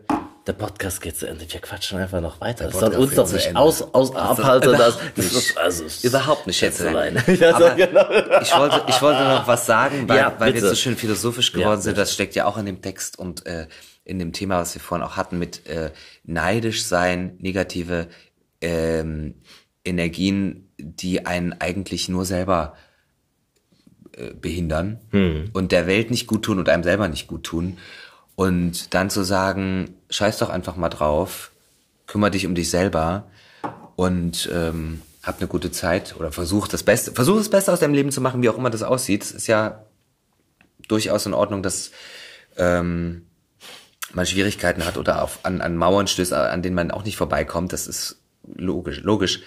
Aber diesen Faktor zu haben, wie er zum Beispiel sagt, ich, ich, äh, nö, das brauche ich gar nicht mehr. Finde ich großartig. Die meisten Männer von euch haben jetzt noch 9000, wie viel? 537, 37, 9837 die Tage. 37 Tage Zeit, äh, alle unsere Folgen zu hören. Ähm, Ja. das, nein, genießt eure Zeit. Äh, Ja. Wir genießen noch unsere Zeit weiter. Danke, Ja. dass du da warst. Danke, dass ich da sein durfte. Das war sehr schön. Das war Jeremias Koschotz und seine Geschichten. Ich danke dir fürs Zuhören. Wenn es dir gefallen hat, freue ich mich, wenn du unseren Kanal Hörgestalten abonnierst und natürlich wieder vorbeihörst. Du findest uns bei iTunes, Spotify und überall da, wo es Podcasts gibt. Wenn du Anregungen für uns hast oder uns irgendetwas mitteilen willst, dann her damit. Schreib uns einfach eine Nachricht an hörgestalten.lauscherlounge.de oder über Facebook. Unsere Facebook-Seite darfst du natürlich auch gern liken. Dort gibt es nämlich unter anderem Fotos und Zitate von unseren Gästen. All diese Infos findest du auch noch einmal in den Shownotes. Und das nächste Mal ist wieder mein Kollege Elias Emken an der Reihe. Dieser Podcast ist eine Produktion der Lauscher Lounge. In den Podcast-Kanälen Lauscher Lounge Hörbuch und Lauscher Lounge Hörspiel findest du kostenlos die Eigenproduktion des Labels, aber nur für eine bestimmte Zeit. Außerdem legen wir dir sehr den Podcast Texte von gestern ans Herz. Bei einer Live-Veranstaltung lesen Erwachsene Texte, die sie als Kinder oder Jugendliche geschrieben haben. Egal ob lustig oder traurig, gemeinsam durchleben wir erneut die Absurditäten, Tragödien und Kleinigkeiten des Aufwachsens. Wenn du keine unserer Podcast-Veröffentlichungen verpassen willst, abonniere einfach den Kanal Lauscher Lounge alle Podcasts. Also, ahoi, Ciao tschüss und bis zum nächsten Mal. bei Hörgestalten. Shh.